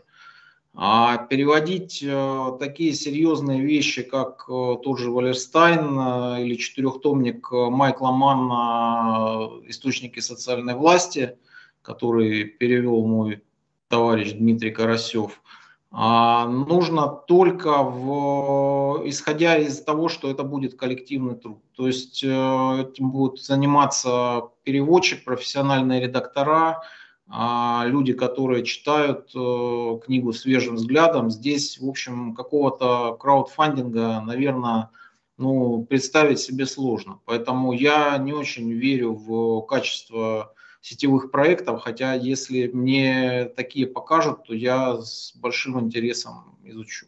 Но, наверное, это будет какой-то штучный товар, поскольку издательство все-таки хорошее, грамотное издательство может все-таки обеспечить, ну, скажем так, некий индустриальный подход. Вообще, ну, организовать конвейер хороших переводов, мне кажется, это очень важная и нужная мысль, о которой стоит задуматься тем же вузом, вот. Но это явно не делается сетевым сообществом, потому что, ну, как минимум, а, мы получим разнобой в вариантах перевода топонимов, этнонимов, мы не увидим каких-то комментариев важных и так далее. То есть это все то, чем занимается хорошее издательство. Ну, просто мне кажется, что в конце да, никто же не запрещает, вернее, запрещает, но из этого ничего не получится, а выкладывать потом уже изданные книги в интернет. А, то есть книгу надо перевести, издать. Конечно, тут есть экономическая проблема, да, чтобы издательство не разорилось в условиях капитализма, но так или иначе, сама схема очень простая. Сделать книгу в издательстве, но потом в какой-то момент сделать ее доступной в интернете. А, вопрос, конечно, в том, а, говорю, какая за этим всем стоит экономика. Но если бы это был, условно говоря, социализм, какой бы то ни был, да, то этот вопрос можно было бы решать без больших проблем. Потому что еще есть проблема авторских прав, кстати говоря. Э, кто-то их должен выкупать зачастую. Да? Но пиратским образом можно сделать, но, соответственно, то, что сделать пиратским образом, это не будет именно вот тот самый качественный академический перевод, скорее всего. Потому что его сделать пиратским образом просто трудно, да, потому что коллектив, э, ну, то, ну, я Николай уже сказал, я согласен полностью, что, конечно, разовый коллектив собрать можно такой, но на конвейер это не поставишь. Олег. Да, следующий вопрос от пользователя товарищ женщина. Интересуется, а что вы думаете по поводу Михаила Зыгоря в целом и в частности его произведения «Империя должна умереть»? Не читал, ничего не думаю. Ну, я, честно сказать, я полистал просто. Но это, это публицистика, это не, не история, это не, нельзя к этому серьезно относиться. Понимаете, вот таких книг у нас огромное количество. Вот, вот это вот такой вот эм, околоисторической публицистики, которые грешат, в общем, люди очень сильно, потому что, и это, на мой взгляд, довольно опасно. Я же даже не говорю о идеологической тенденции, потому что она может быть какой угодно, и они могут быть взаимоисключающие, но э, беда просто в том, что это создает, в общем, некое э, такое ощущение, что люди все вот там знают, прочитали уже, а на самом деле это недостоверное знание, скажем так, да. Вот, и поэтому все-таки историю нужно изучать по исторические события, изучать по работе все-таки историков. Вот, ну, профессиональных или людей, по крайней мере, которые работают с академическим стандартом. Потому что профессиональным историком у меня самого были некоторые конфликты, потому что они говорили, а вот из профессионального историка только тот, кто закончил ИСТФАК. Поскольку я его не закончил, то, значит, у меня были конфликты. Вот. Сейчас, слава богу, уже более-менее пришли к выводу, что не обязательно заканчивать именно ИСТФАК. Если грамотно работаешь с архивами и грамотно работаешь с источниками, то именно конкретное именно образование в ИСТФАКе не является такой обязательным, обязательным требованием. Но но академический набор требований, как работать с источниками, как работать с архивами, как работать с, э, так сказать, с другими чужими так сказать, версиями, текстами, да, так сказать, ну, это, это некая такая академическая гигиена необходима. Если ее нет, то ну, получается вот эта публицистика, которая просто, на мой взгляд, опасна, потому что она создает а, мифы, она создает мифы, да, причем неважно какие идеологические. Олег. Да, следующий вопрос от пользователя Наполеон. Э, интересуется, а как гость и Борис Юрьевич смотрят на переход как минимум массовых авторов из бумажного формата в формат онлайн-дистрибуции, дистрибьюции, э, то есть и, э, по сути, авторы спасаются таким образом от диктатуры издательств или в чем проблема? Ну, к сожалению, это ситуация из серии «Железный конь идет на смену крестьянской лошадке». Я открою для кого-то страшную тайну, но последние два года я почти не читаю бумажных книг. Ну, это, наверное, профессиональная деформация, потому что когда ты регулярно пишешь рецензии на Горький, ты получаешь книги напрямую от издательства, естественно, уже в формате PDF. А во-вторых, знаете как, это, ну, к вопросу, это такой очень ценностный вопрос. А в свое время я еще застал те времена, когда книга несла на себе некий культурный капитал. Вот ты раздобыл какую-то редкую книгу, и ты считаешь, что ты просто, ну, совершил какой-то, ну, получил действительно что-то редкое и важное. А, ну вот как это было с теми самыми копиями Валерстайна, которые мне присылали из Ленинской библиотеки. А сейчас, когда в принципе все доступно в интернете, на том же самом Липгене, ценность э, книги, к сожалению, девальвировалась. Но и, наверное, этот процесс э, уже очень сложно остановить, поэтому можно только снять шляпу перед издателями, которые продолжают э, издавать бумажные книги, но авторы в общем, а, автору уже что главное? Чтобы был читатель. Если автор считает, что ему проще найти читателя в сети, нежели связываться с издателями, ну, не нам, как бы, авторов в этом упрекать. В конце концов, э, как Ленин писал в своей статье знаменитой, читатель пописывает, э, вернее, читатель почитывает, писатель пописывает. Но этот процесс, он э, идет так или иначе. Вот. И, наверное, главное, чтобы все-таки качество исследований художественной литературы оставалось на уровне. А на каком мы носителе это все читаем, ну, в общем, по большому счету вторично. Я не верю в смерть бумаги, но, к сожалению, все это будет уходить в онлайн все больше и больше. Не, ну, я, в общем, согласен. Единственное, как раз последнее время я стал больше сейчас опять читать э, бумаги. Вернее, как, у меня очень такая смешная вещь. Я какие-то вещи просматриваю, вот находить цитаты или справ, э, справочный материал легче вот в, так сказать, в онлайне. Да. А когда хочешь внимательно считаться в какой-то текст, вот просто сесть, опять же, не знаю, в кресло спокойно, внимательно перечитывать по, по несколько раз какой-то абзац. Так э, для этого все-таки лучше с бумагой поработать. Вот, чисто эмоционально. Может быть, я старею, не знаю. А, Олег. А, да, следующий вопрос от Дмитрия Сергеева. Вопрос Николаю. Одним из ученых, сотрудничавших э, с Валерстайном в России, является Андрей Фурсов. Насколько, по вашему мнению, Фурсов адекватно интерпретирует взгляды Валерстайна? Ну, если оттуда вычесть э, всю конспирологию, в общем, наверное, Андрей Ильич э, проделал большую работу по популяризации Валерстайна. Я надеюсь, что многие благодаря ему узнали об этой фигуре, а, прочли какие-то книги Валерстайна.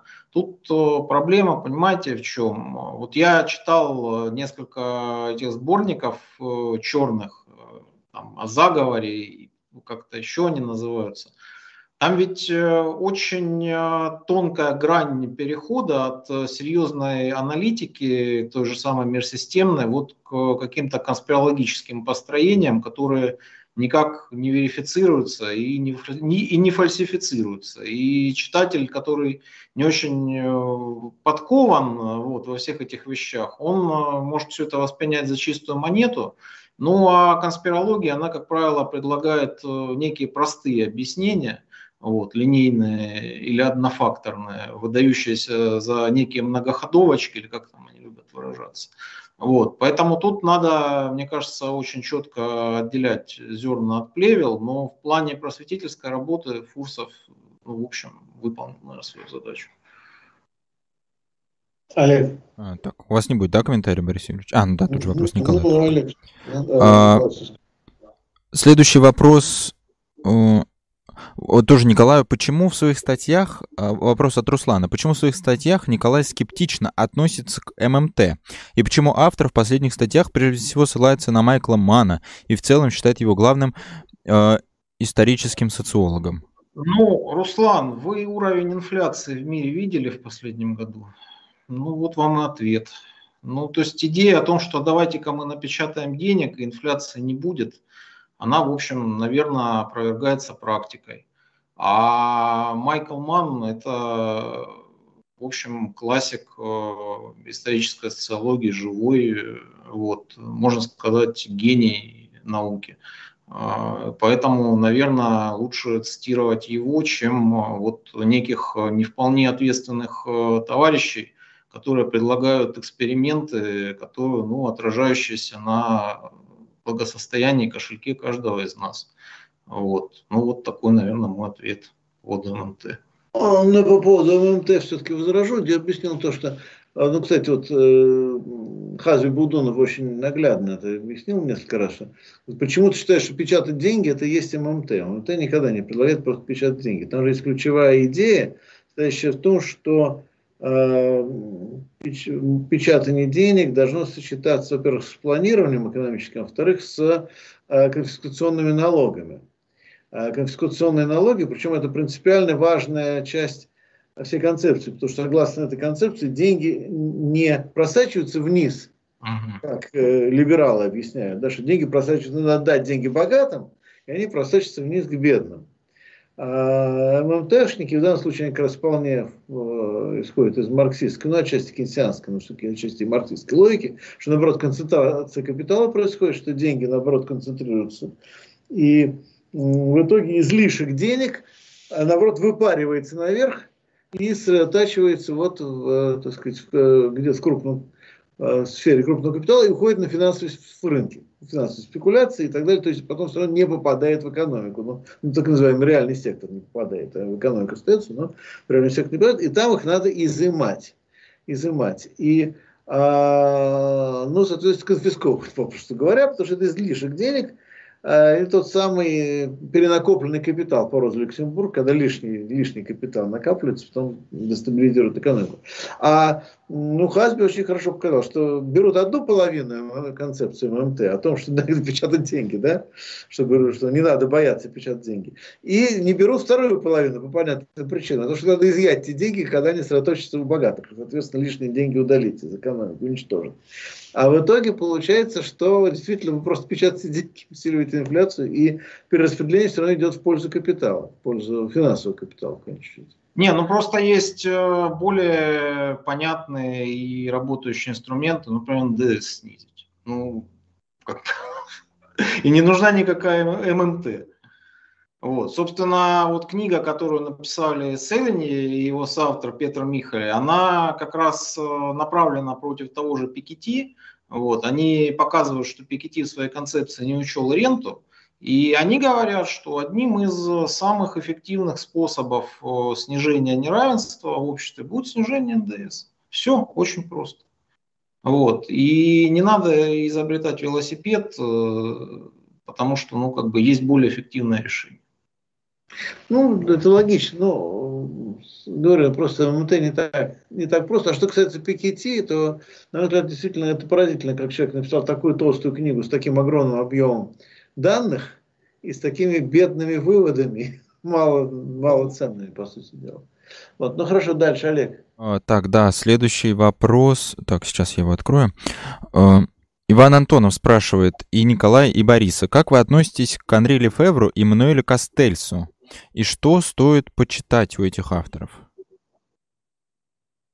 Ну, Лефевра, безусловно, книгу «Производство пространства». Это классическая работа 70-х годов, которая предопределила очень многие направления, там, допустим, современных урбанистических э, исследований. Но я бы сказал, что Лефевра лучше читать в ну, поскольку французская все-таки социология, философия, она специфична, вот, его, наверное, все-таки лучше читать с не настолько, ну, скажем, с более прозрачными авторами, типа того же Дэвида Харви. Вот у Харви прекрасные работы по урбанистике, они написаны гораздо более понятным языком, и, в общем, он растолковывает очень многие вещи, о которых пишет Лефевр довольно сложно и ну, в общем, это просто, наверное, вопрос стилистики, но Харви мне ближе. А про Костелса?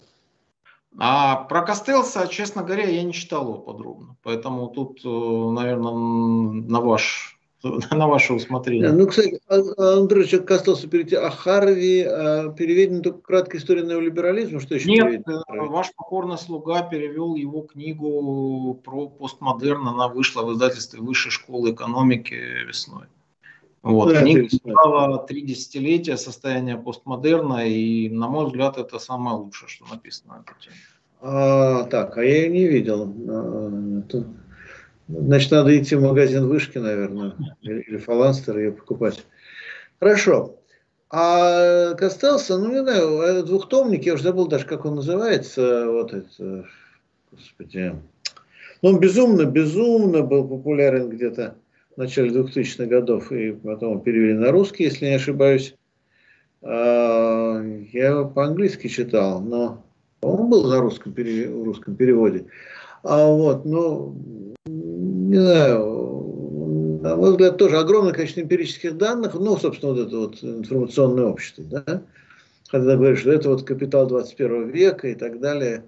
Не знаю, у меня ощущение, что вот, ну, это как из Пикетти, огромное количество данных, огромное количество фактов, огромное количество каких-то наблюдений, и на выходе, а на выходе, в общем, на выходе очень мало что. Ну, как источник, кстати, это очень хорошо, как и Пикетти, кстати, как источник, вот касался двухтомник, я его использовал неоднократно, просто как лезть какими-то цифрами, данными, какими-то stories, тоже какими-то историями, которые он приводит, это, это интересно. Вот. На концептуальном уровне, что он нам рассказал, а, собственно, вот, а, собственно, ничего и не рассказал такого, что, ну, как, чтобы мы поняли, да? То есть там не было вот то, что Вебер называл понимающей социологией, mm. а, а там нет никакой понимающей социологии, там ничего не понимается, там вот чисто эмпирика такая вот. А сейчас вам расскажем такую историю, mm. да? Ну, тут, вот. наверное, еще надо учитывать то, что Костелс э, фигура весьма ангажирована, уже очень плотно был погружен в команду Альберта Гора, вот, и участвовал в подготовке всей этой новой демократической идеологии, этого прогрессивизма, в общем. Ну, ну то есть там нет аналитики, нет, э, есть описание очень подробное. Иногда, иногда очень интересное, кстати, описание, не более того. Так, а, Олег.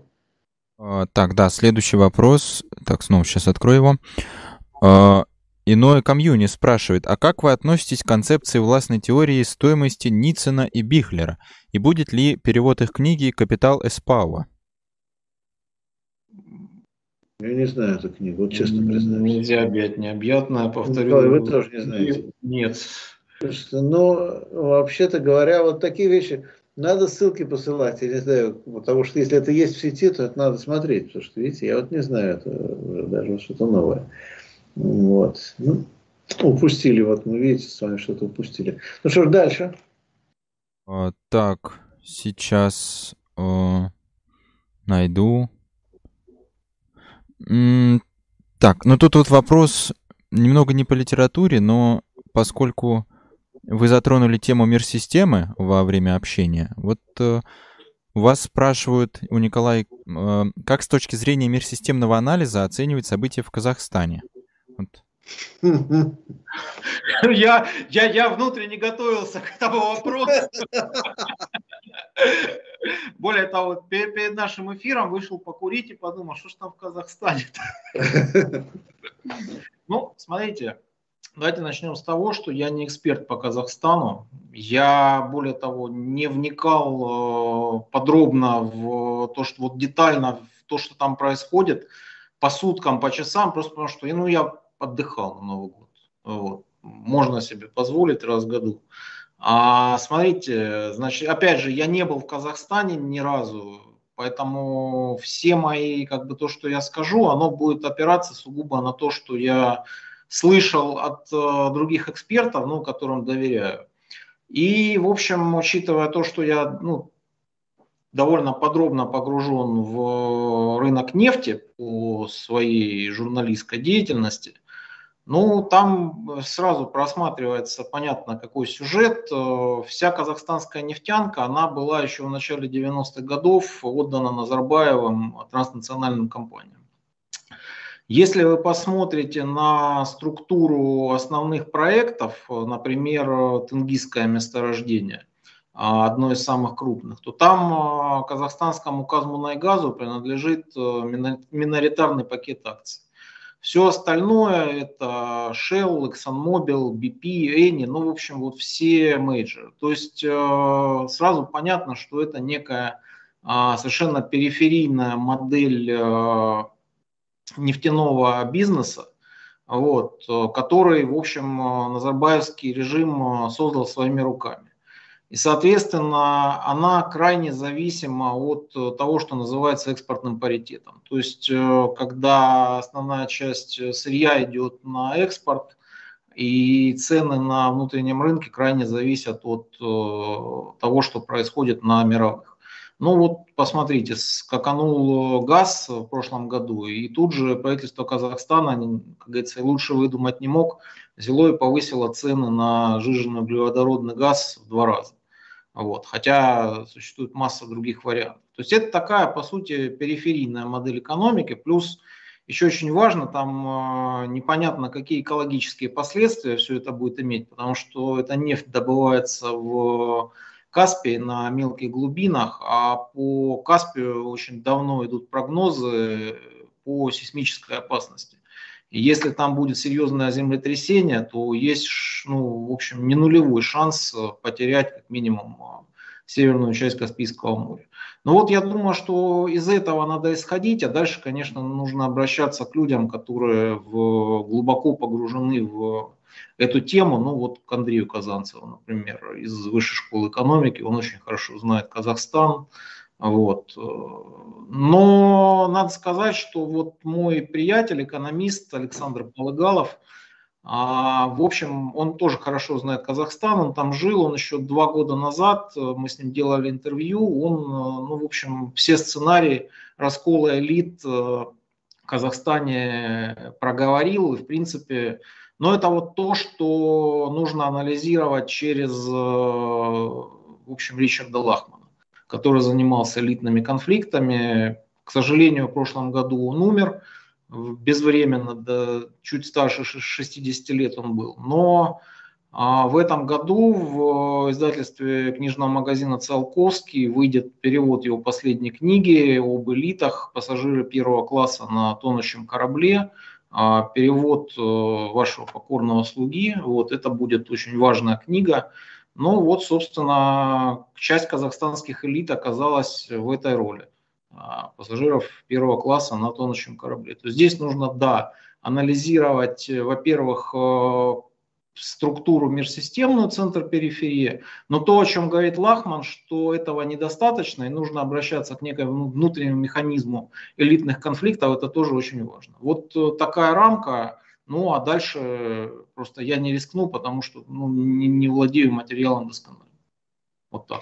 Ну, я напоминаю, что на Равкоре было два моих материала. Один мой анализ э, э, отдельным роликом, потом был стрим, э, где было включение ребят из Красной Юрты, прямо из Алматы, э, по телефону, поскольку интернет не работает до сих пор. Э, я думаю, что эти будут у нас еще материалы. Я с Казахстаном сейчас поддерживаю, стараюсь связь, там несколько контактов есть. А, к сожалению, не все в Алмате. Почему, к сожалению? Потому что, на мой взгляд, самое важное событие как раз происходит на севере, вот северо-западе, вот именно в этих нефтедобывающих э, регионах или там, где шахты, э, металлургии и так далее, где, собственно, началась всеобщая забастовка. Она, судя по всему, кстати, у меня нет окончательных данных, судя по всему, она продолжается, по крайней мере, полностью не закончилась. Э, и ну, есть мои, опять же, в телеграм-каналах мои моем телеграм-канале Кагарлицкий Леттерс, опять же, очень рекомендую подписаться, там идет анализ текущий, и э, уже есть одна статья в Рабкоре, на сайте Рабкор тезис о Казахстане, будет, наверное, в ближайшее время вторая. Но это такая вот характерная черта Э, история, э, сюжет, который мы сейчас будем наблюдать, возможно, не только в Казахстане, так вот, как, как сейчас будет происходить революция на периферии. Периферийная революция вот нового типа, относительно развитой части периферии, а, потому что а, а, все сводятся к расколу элит, и, за скобки вводят вообще, собственно говоря, население, массы и так далее. Да, в то время как раскол элит приобретает роковой э, характер именно потому, что массы уже оказываются вовлеченные в процесс. Почему и как это происходит, мы будем наблюдать сейчас. Но это не то, что в России будет все то же самое, в России будет по-другому, но тем не менее понаблюдать стоит. А, Олег? Так, да. Тут Борис Юрьевич только что использовал термин периферия, поэтому еще один вопрос от мистера Дудца. А, он спрашивает, является ли Россия периферийной страной или полупериферийной на данный момент? И по вашему, на ваше мнение, в ближайшем будущем какие страны, вероятнее всего, попадут в ядро, а какие могут откатиться до периферии?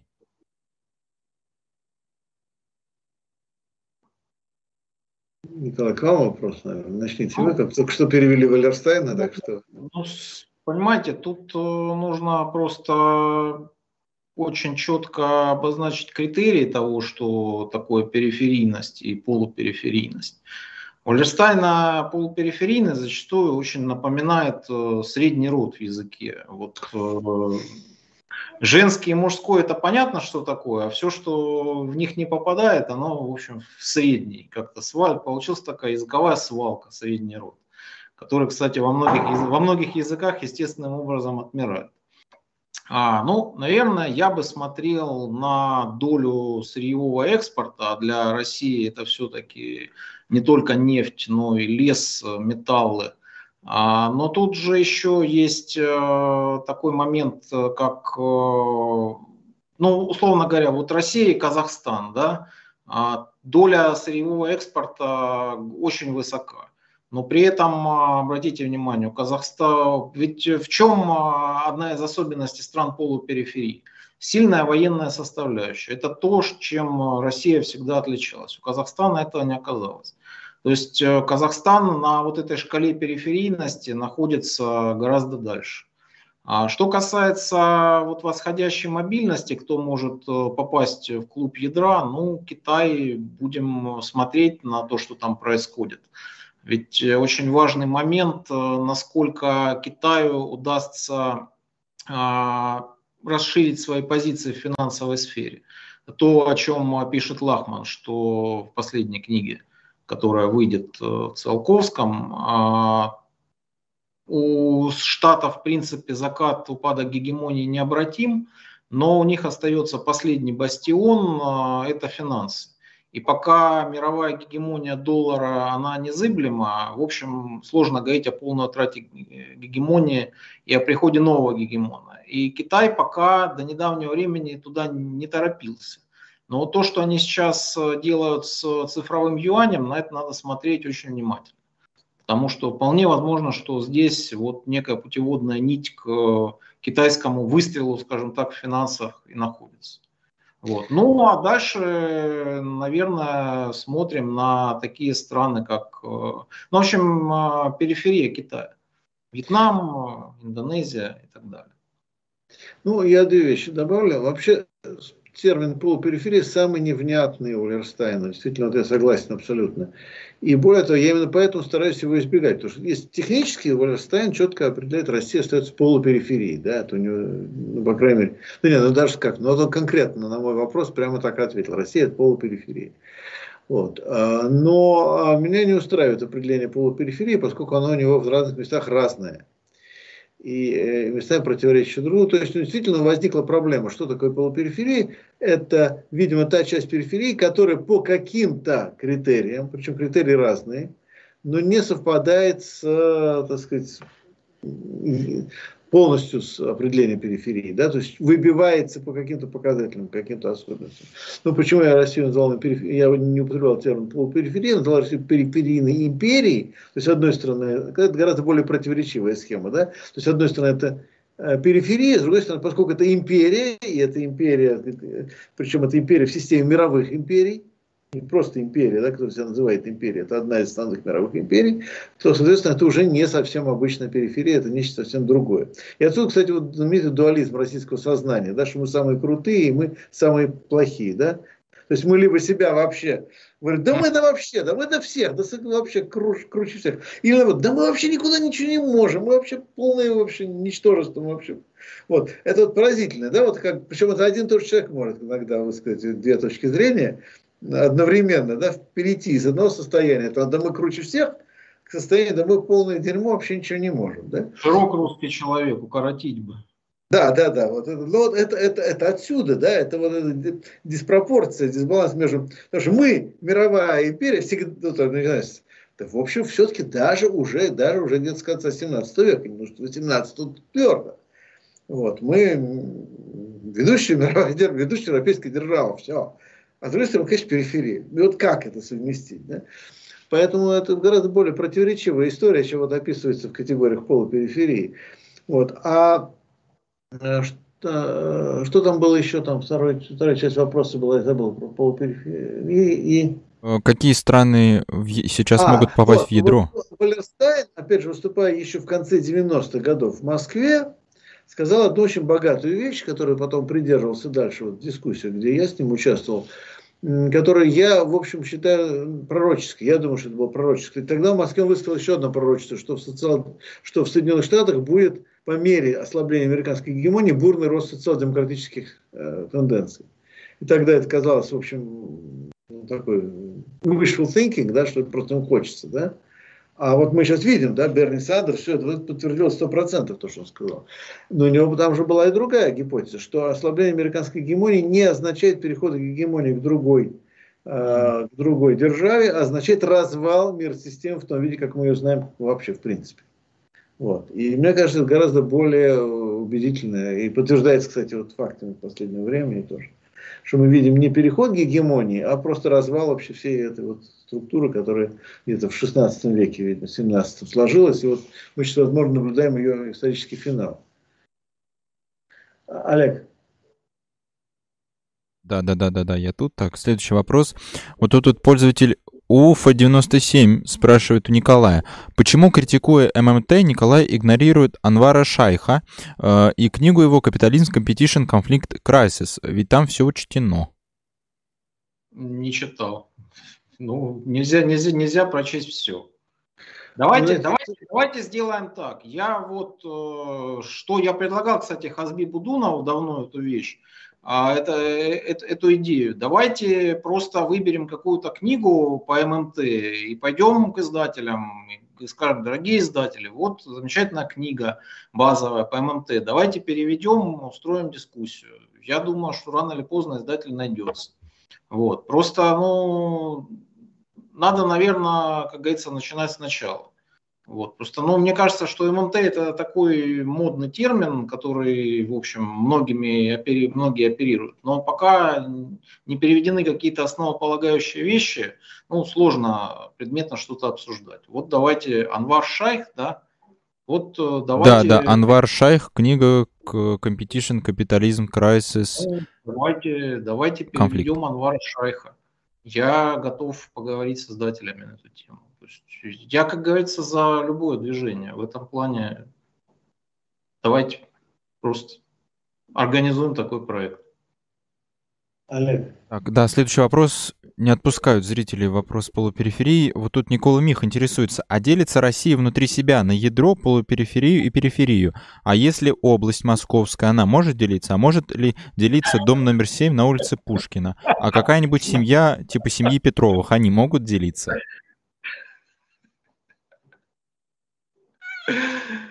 Ну, как, э, знаете, Э, я не помню, кто это описывал, э, что в какой-то момент периферия проникла в центр, в ядро мирового капитализма, в ней стали появляться очаги, ну вот какие-нибудь мигрантские гетто в, предположим, Германии или Нидерландах, во Франции, ну вот вполне это, в общем, уже, скажем так, не пространственные категории, как изначально их мыслил Валерстайн, а такие вот вполне аналитические. Так что да, наверное, может и отдельная взятая семья как-то делиться.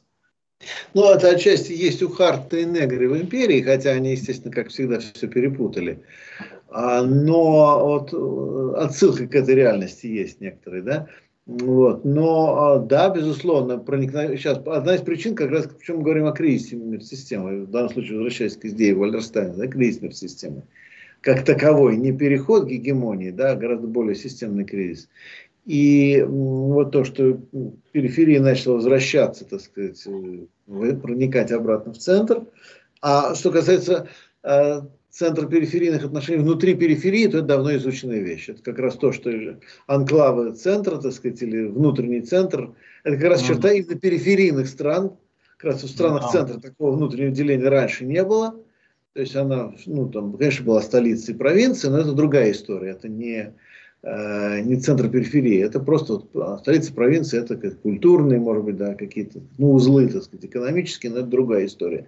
Вот. А вот для стран периферии, да, это достаточно характерная история, что есть какие-то города и узлы, которые являются частью центра, по сути дела, а, ну и все вокруг э, то, что живет в периферии. Ну, собственно говоря, Михаил Покровский это же показал еще применительно, эту же схему применительно к э, Киевской Руси, да, то есть вот города, которые являются частью мировой торговой системы, ну и вокруг деревни, которые, в общем, строго говоря, даже выключены из этой системы, поэтому деревню надо грабить, да, потому что э, с ней даже обмена нормально наладить невозможно, поэтому можно ее просто, ну, использовать силу оружия, э, э, раскулачивать регулярно и приобретать соответствующий ресурс.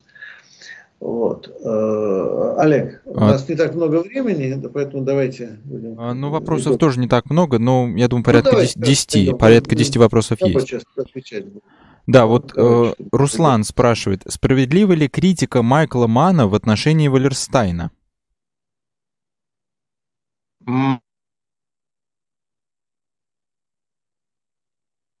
Николай, вы нас слышите? Николай завис, по ходу дела. Николай, по-моему, зависли. Э, да, Николай, видимо, завис. Можно перезагрузить тогда? А как? Это у него, видимо, какие-то проблемы, а не у нас, Борис Юрьевич. Потому что что я, что вы, мы же в прямом эфире. Ну, я вижу просто завис. Ну, я тоже. Это... А если я у себя выключу сейчас э, и включу снова, так это вы э, присоединитесь и отсоединитесь от звонка, а не Николай. Ага.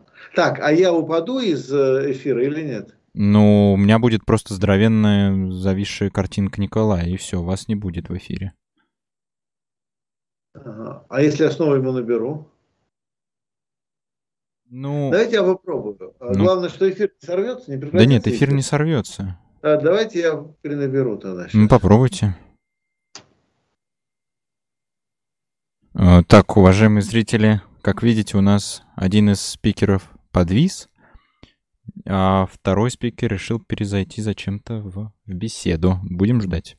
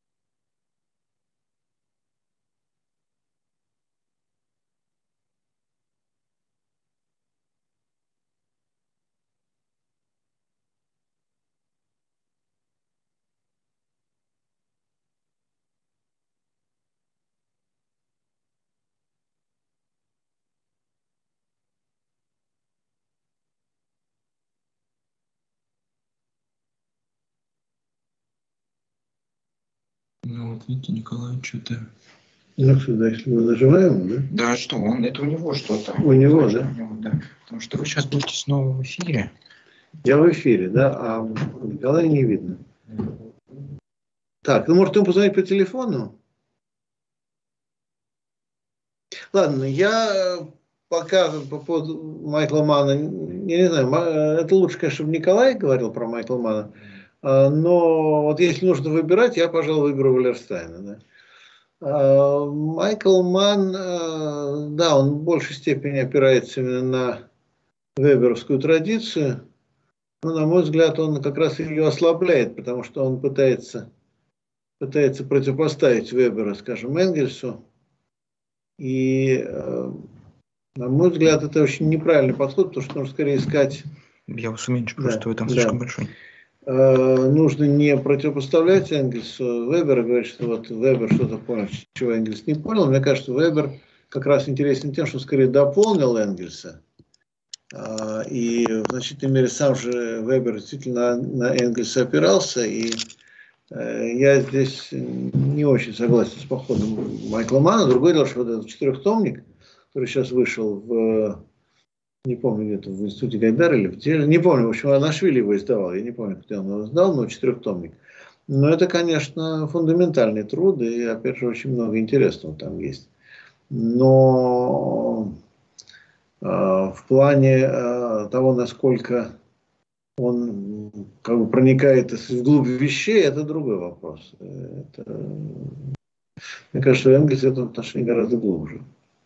Э, так, появляется уведомление, что Николай присоединился. Возможно, у него отключит микрофон. Возможно, сейчас камеру подключит, и микрофон тоже, и будет все нормально. Он нас слышит сейчас? Я пока не знаю, Борис Юрьевич. Я, я не знаю, что у него на компьютере сейчас происходит. Я просто увидел уведомление, что он присоединился к беседе.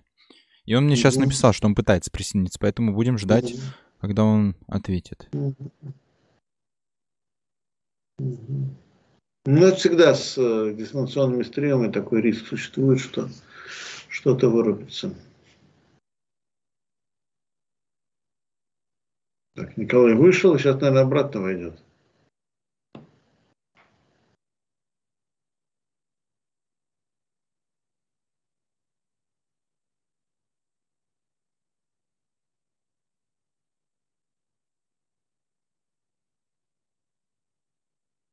Борис Юрьевич, пока Николай не подошел, тут вопрос задавали. Давайте я отвечу, если вопрос для меня. Да, вопрос для вас. Вы уже ознакомились с фильмом Don't Look Up, про который все так много говорят? Да, посмотрел с большим удовольствием, посмотрел. Э, ну, в общем, э, если краткая рецензия, то какая? Если краткая рецензия, да. ну, фильм, во-первых, показывает очень хорошо состояние американского общества. Я думаю, что не только американского, я думаю, что вообще современного общества. А, то есть там две вещи. Во-первых, что система совершенно не способна а, всерьез с, а, реагировать на реально объективно значимые вызовы, э, объективные вызовы, да? То есть она занята, так сказать, э, самовоспроизводством во что бы то ни стало, и на внешние вызовы, ну, в данном случае комета это метафора внешнего по отношению к системе вызова, на внешние вызовы система реагировать не в состоянии, и она все так сказать, погасит и даже если она готова будет на них реагировать по своей логике, то все равно частный интерес, частный интерес уничтожит, съест все, да, все будет подчинено частному интересу, поэтому объективной реакции на вызов не будет.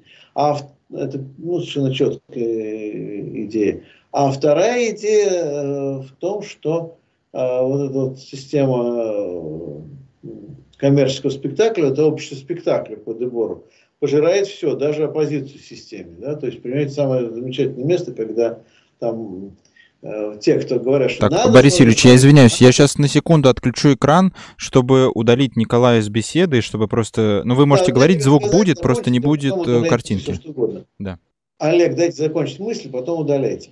Так вот, э, там для меня ключевая сцена, это когда вот этот вот, астроном и его коллега уже они становятся тоже лидером общественного мнения, и они проводят какое-то большое мероприятие, там а, какие-то звезды, поп-звезды тоже поют какие-то песни, ужасные, идиотские песни о том, что комета летит и так далее, и все, значит, э, с фонариками, светят фонариками в небо, как у нас тут Леонид Волков тоже предлагал осветить в небо фонариками. В общем, все превращается в полную профанацию, общество спектакля пожирает все, и в том числе даже борьбу против вот, реальной проблемы, реальной угрозы или борьбу против истеблишмента. Все все равно сводится к такому же идиотскому спектаклю.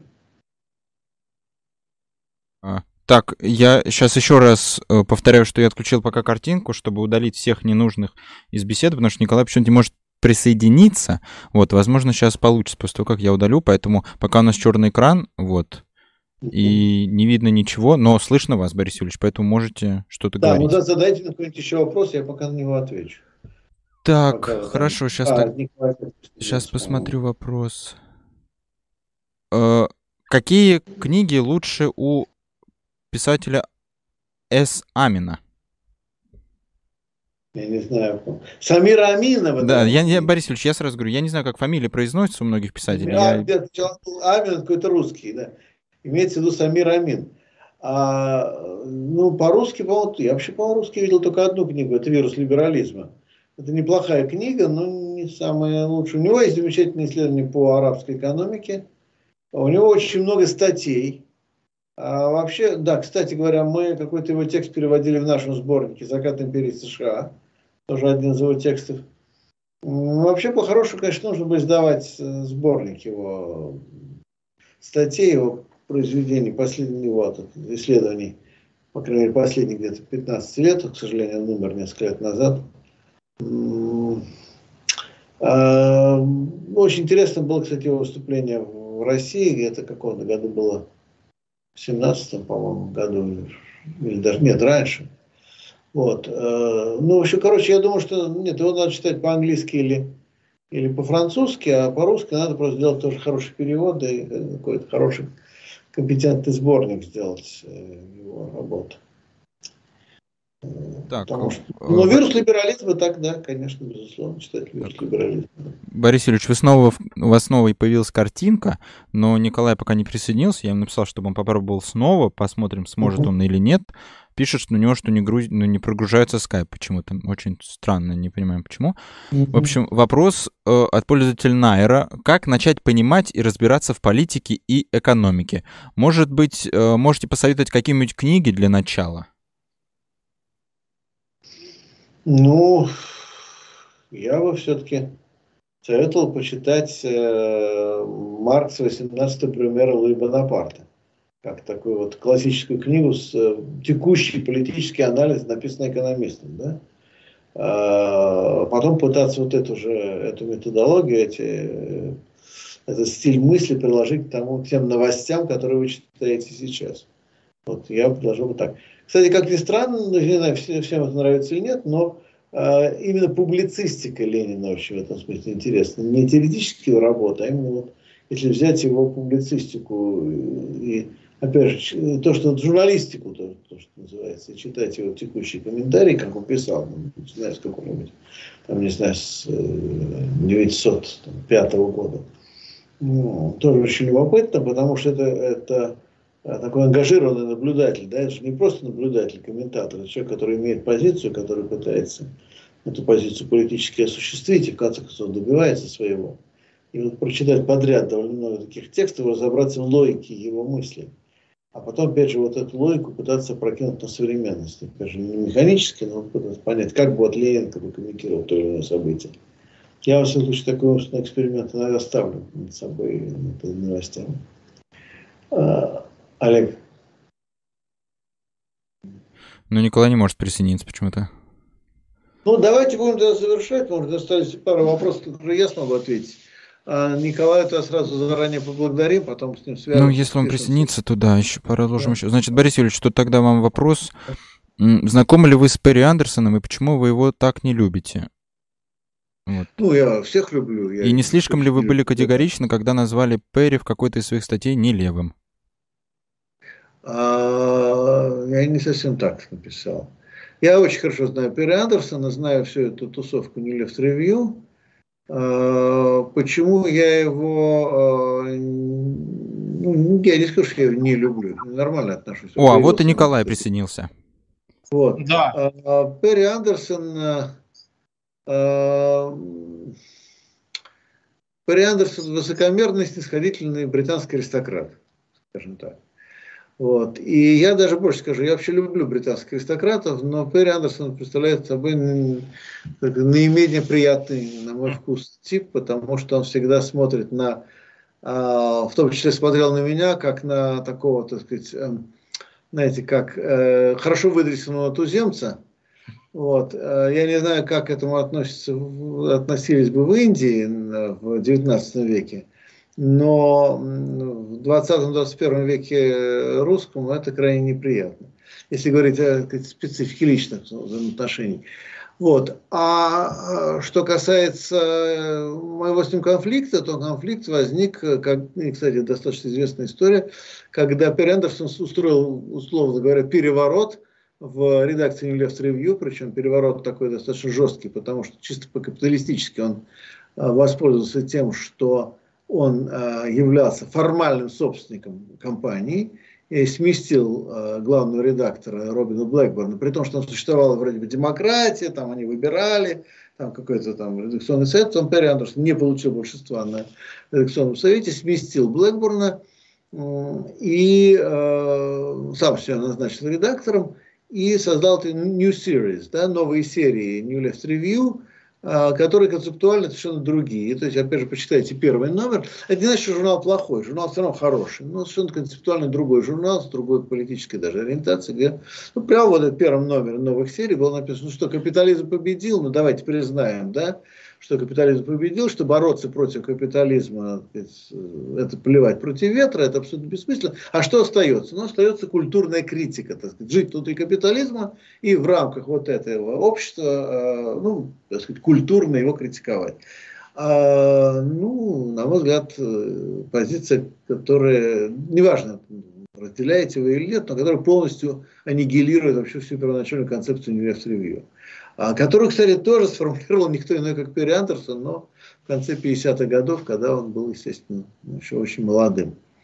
Вот, так что конфликт был связан с тем, что когда он это сделал, я написал статью, по-английски ее написал, а, естественно, написал в виде письма в Newlist Review, они это отказались публиковать, но это опубликовал в нескольких сразу изданиях других, э, ну и многие люди после этого, э, Тарик Али мне это отвечал, причем отвечал ну, вроде довольно слабо, как мне кажется, ну и после этого какие-то люди отказались от подписки на Лес Ревью, и, в общем, э, собственно говоря, я думаю, что потом Перри по этому поводу на меня очень сильно обиделся. Хотя сразу скажу, что его книга о западном марксизме, книга замечательная, в общем, классическая в некотором смысле. Так, Николай, вы нас слышите, да, если что? Да, да, да вам был важный вопрос про а что вот Майкл Ман критиковал Валерстайна. Как вы да, и вы на этом моменте пропали. А, а тот, кто этот вопрос задавал, э, не уточнял, в каких именно местах? Да. Так, я сейчас посмотрю. Нет, нет, нет, вот просто вот э, ну, так вот и пишет. Ну, как вот ну, я вопрос озвучил, то есть... А справедлива ли, где, справедлива ли критика Майкла Мана в отношении Валерстайна? И все. Вот ну, такой вопрос. Я не помню, вот в этой четырехтомнике я не помню таких мест. Я вот, вот э, дословно не помню, где именно и в чем а, Валерстайн критикуется Манном. Ман на него ссылается вполне доброжелательно и комплементарно. Просто дело в том, что это немножко разные концепции. Все-таки а Ман пытается нащупать э, некую универсальную матрицу истории, вот эти его четыре а, вида власти, э, идеологическая, экономическая, политическая и военная, это все, конечно же, восходит к выбору.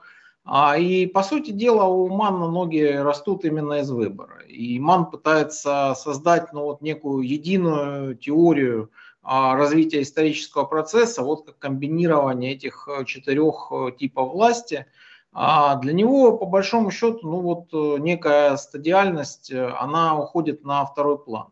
Валерстайн все-таки он э, автор, тяготеющий к формационной концепции, то есть он четко выделяет в первом томе мир системы в самом начале два водораздела истории человечества. Это неолитическая революция и появление капитализма. Вот. И для него это ну, такие, можно сказать, квантовые скачки.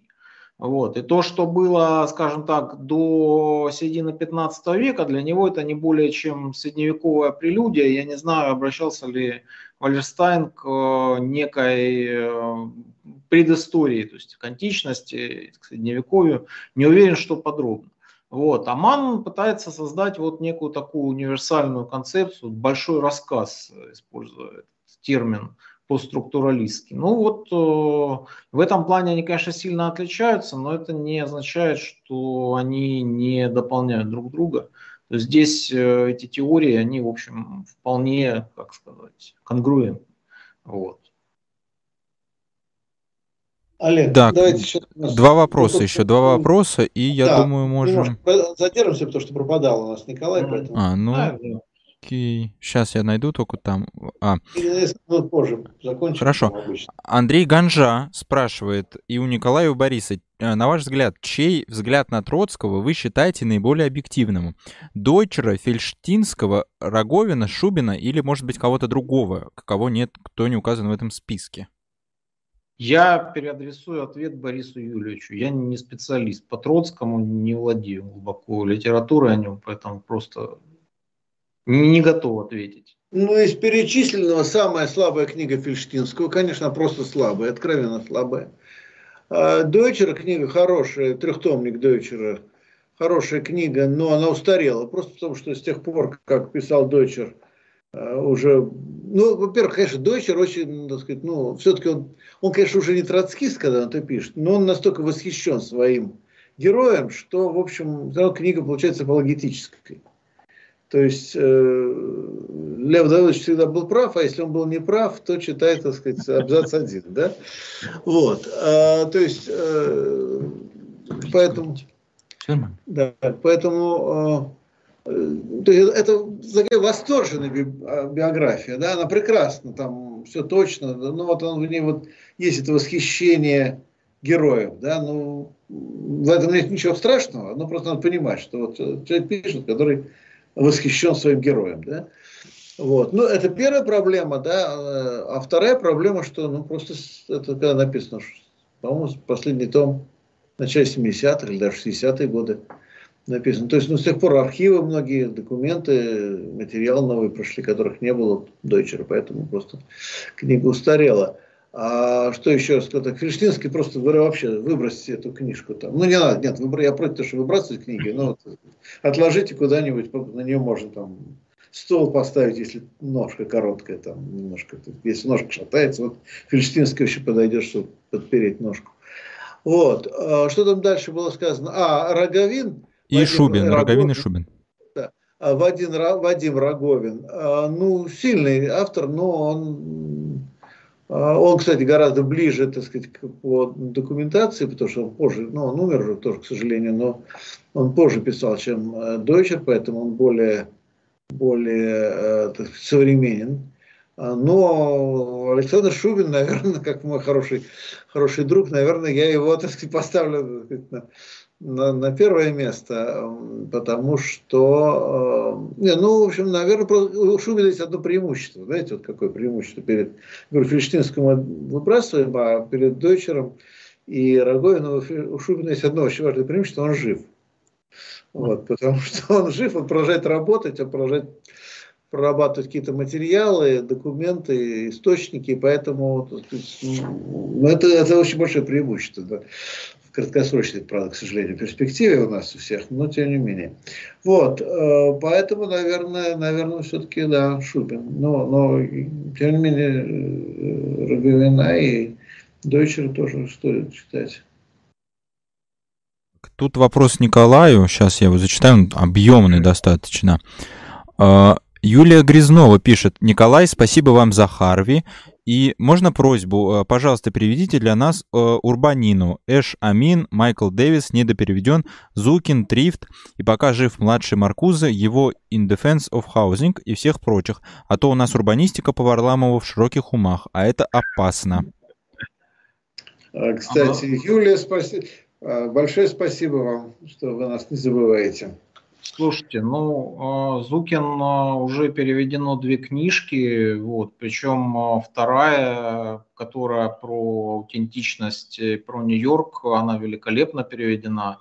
Я с огромным удовольствием ее прочел, написал на нее рецензию, потому что мне очень близка эта культура вот, нью-йоркского даунтауна. Я люблю этот джаз авангардный во главе с Джоном Зорном. Вот, так что по поводу Зукин, наверное, все, а, все хорошо. Я в прошлом году перевел одну книгу по урбанистике. Она скоро выйдет в издательстве Европейского университета про городские сообщества. Она довольно академична, но любопытна. Вот. Я надеюсь, что на Горьком появятся из нее отрывки. Вот. Все остальное, вы знаете, зависит от э, того, будут ли заказы от издателей. Вот. Если будут, э, с удовольствием. Просто проблема в том, что жизнь человека конечная, в общем, в сутках 24 часа. Ну и есть э, некоторые книги, которые я сам очень хочу перевести. Но из урбанистики, наверное, вот у той же Дженнет Абулахат есть интересные работы по американскому городу 50-х, 60-х годов. Она как раз э, писала много о городских восстаниях в 60-х годах. Вот, это было бы очень интересно, тем более имя этого автора ну, мало известно. Вот. Ну а еще из того, что мне было бы действительно интересно перевести, еще один анонс небольшой. Вот хочу упомянуть такого автора, как Джон Марков, который написал очень важную книгу о французской революции. Она называется «Отмена феодализма». Он э, очень внимательно проанализировал наказы Генеральным штатом 1789 года и показал, как они реализовывались в динамике и к чему, в общем, э, их реализация привела. А, это он перерыл огромный эмпирический материал, потом его представил в виде таблиц, графиков. Это очень э, фундаментальное исследование. Но, опять же, автор практически неизвестен, но он имеет очень высокую репутацию. А, вот очень хвалил его Лахман, который говорил, что Марков показывает именно ход французской революции, а не пытается не медитировать, как, например, Теда Скотчпал и учитель Баррингтон Мур. Вот, и в этом его огромное достоинство. Ну вот, э, если взять того же Маркова, Либермана и Абулахат, вот три книги, ну, пожалуй, новую книгу Селлини с э, Михал разновидностей постсоциалистического капитализма, вот, то, наверное, ну, года на три работы хватит. А там, ну, давайте, может, и за Урбанину возьмусь, если предложат издатели. Так-то только за. Так, Олег, у нас остались еще вопросы? Ну, не по теме стрима только если, поэтому я не уверен, да, что... пройдемся. Но они не по теме стрима совсем, Борис Юрьевич. То есть они больше для не домашнего стрима подходят. Но если вопросы ко мне, то я их, наверное, в ближайшем домашнем стриме. Да, тут вопросы к вам по большей степени. А ну, вот есть... вы могли бы фиксировать а... пока, просто чтобы, чтобы они не пропали, потому что у нас периодически жалуются люди, что вот вопросы пропадают, даже донатные вопросы. И... Ну, окей, окей. Донатные я все зафиксировал. Из чата я не уверен, что все, потому что в начале, в начале стрима ну да, дорогие мои, дорогие зрители, я на домашних стримах стараюсь отвечать на все вопросы, которые касаются именно меня. И поэтому, в общем, э, ну, ближайший домашний стрим еще не знаю, когда будет, но это уже зависит от кота, конечно. Надо, надо спросить э, кота Степана, когда он согласится. Вот. Но, но я думаю, что в ближайшее время. И тогда, значит, пожалуйста, все вопросы, которые ко мне, они ко мне, я на них буду отвечать, чтобы не занимать время наших гостей. Вот, ну тогда, я думаю, можно завершать. Думаю, да. Я извиняюсь, что у нас были такие сбои опять технические, но это дистанционный стрим, это бывает. А вот, э, Николай, это у вас, кстати, были сбои в этот раз, а не у ну, нас. Что, что, что делать? Да, не, ну я, я, это не претензии, я пытаюсь перевести стрелки. Знаете, классика, да? Надо перевести стрелки, а того, кто потом не сможет оправдаться. Это же известный бюрократический прием. Вот, вы не забывайте, я все-таки некоторое время в бюрократии все-таки тоже поработал, так что, вот. А, но в любом случае, большое спасибо, а, Николай, большое вам спасибо. Надеюсь, что вы не потеряли этот вечер совсем бесполезно. Вам, может быть, было что-то интересно. Борис Юрьевич, ну, я все чаще прихожу к выводу о том, что самая большая роскошь в нашей жизни действительно роскошь общения с людьми близкими по вот, э, идеям, так сказать. Поэтому на самом деле огромное вам спасибо. Очень ну, зам... ну замечательно. Вот, значит, тогда уже для наших зрителей ну, еще раз, Николай, спасибо большое. А, дорогие зрители, как всегда, а, большое спасибо. Большое спасибо, кстати, Олегу, который бьется с этой всей техникой сразу раз. Олегу Антонову я, если что, забываю иногда его поблагодарить, но напоминаю, что если бы не было людей, которые сидят за кадром, то кадра бы не было, это тоже надо понимать, раз навсегда запомнить, что вот это, одно дело, мы так сказать, в кадре мелькаем и красуемся, а кто-то делает, чтобы этот кадр состоялся, поэтому очередной раз большое спасибо Олегу. А, большое спасибо тем зрителям, которые нам посылали донаты. Большое спасибо зрителям, которые нас смотрели, задавали вопросы. А, ставьте лайки. Кстати, обязательно ставьте лайки, если хотите, чтобы больше людей это увидело. А, делайте перепосты, ссылки.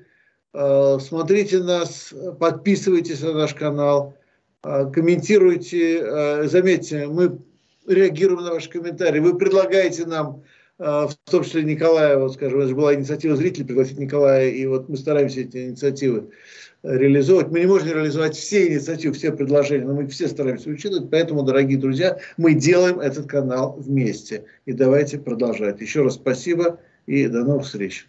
Спасибо. До свидания.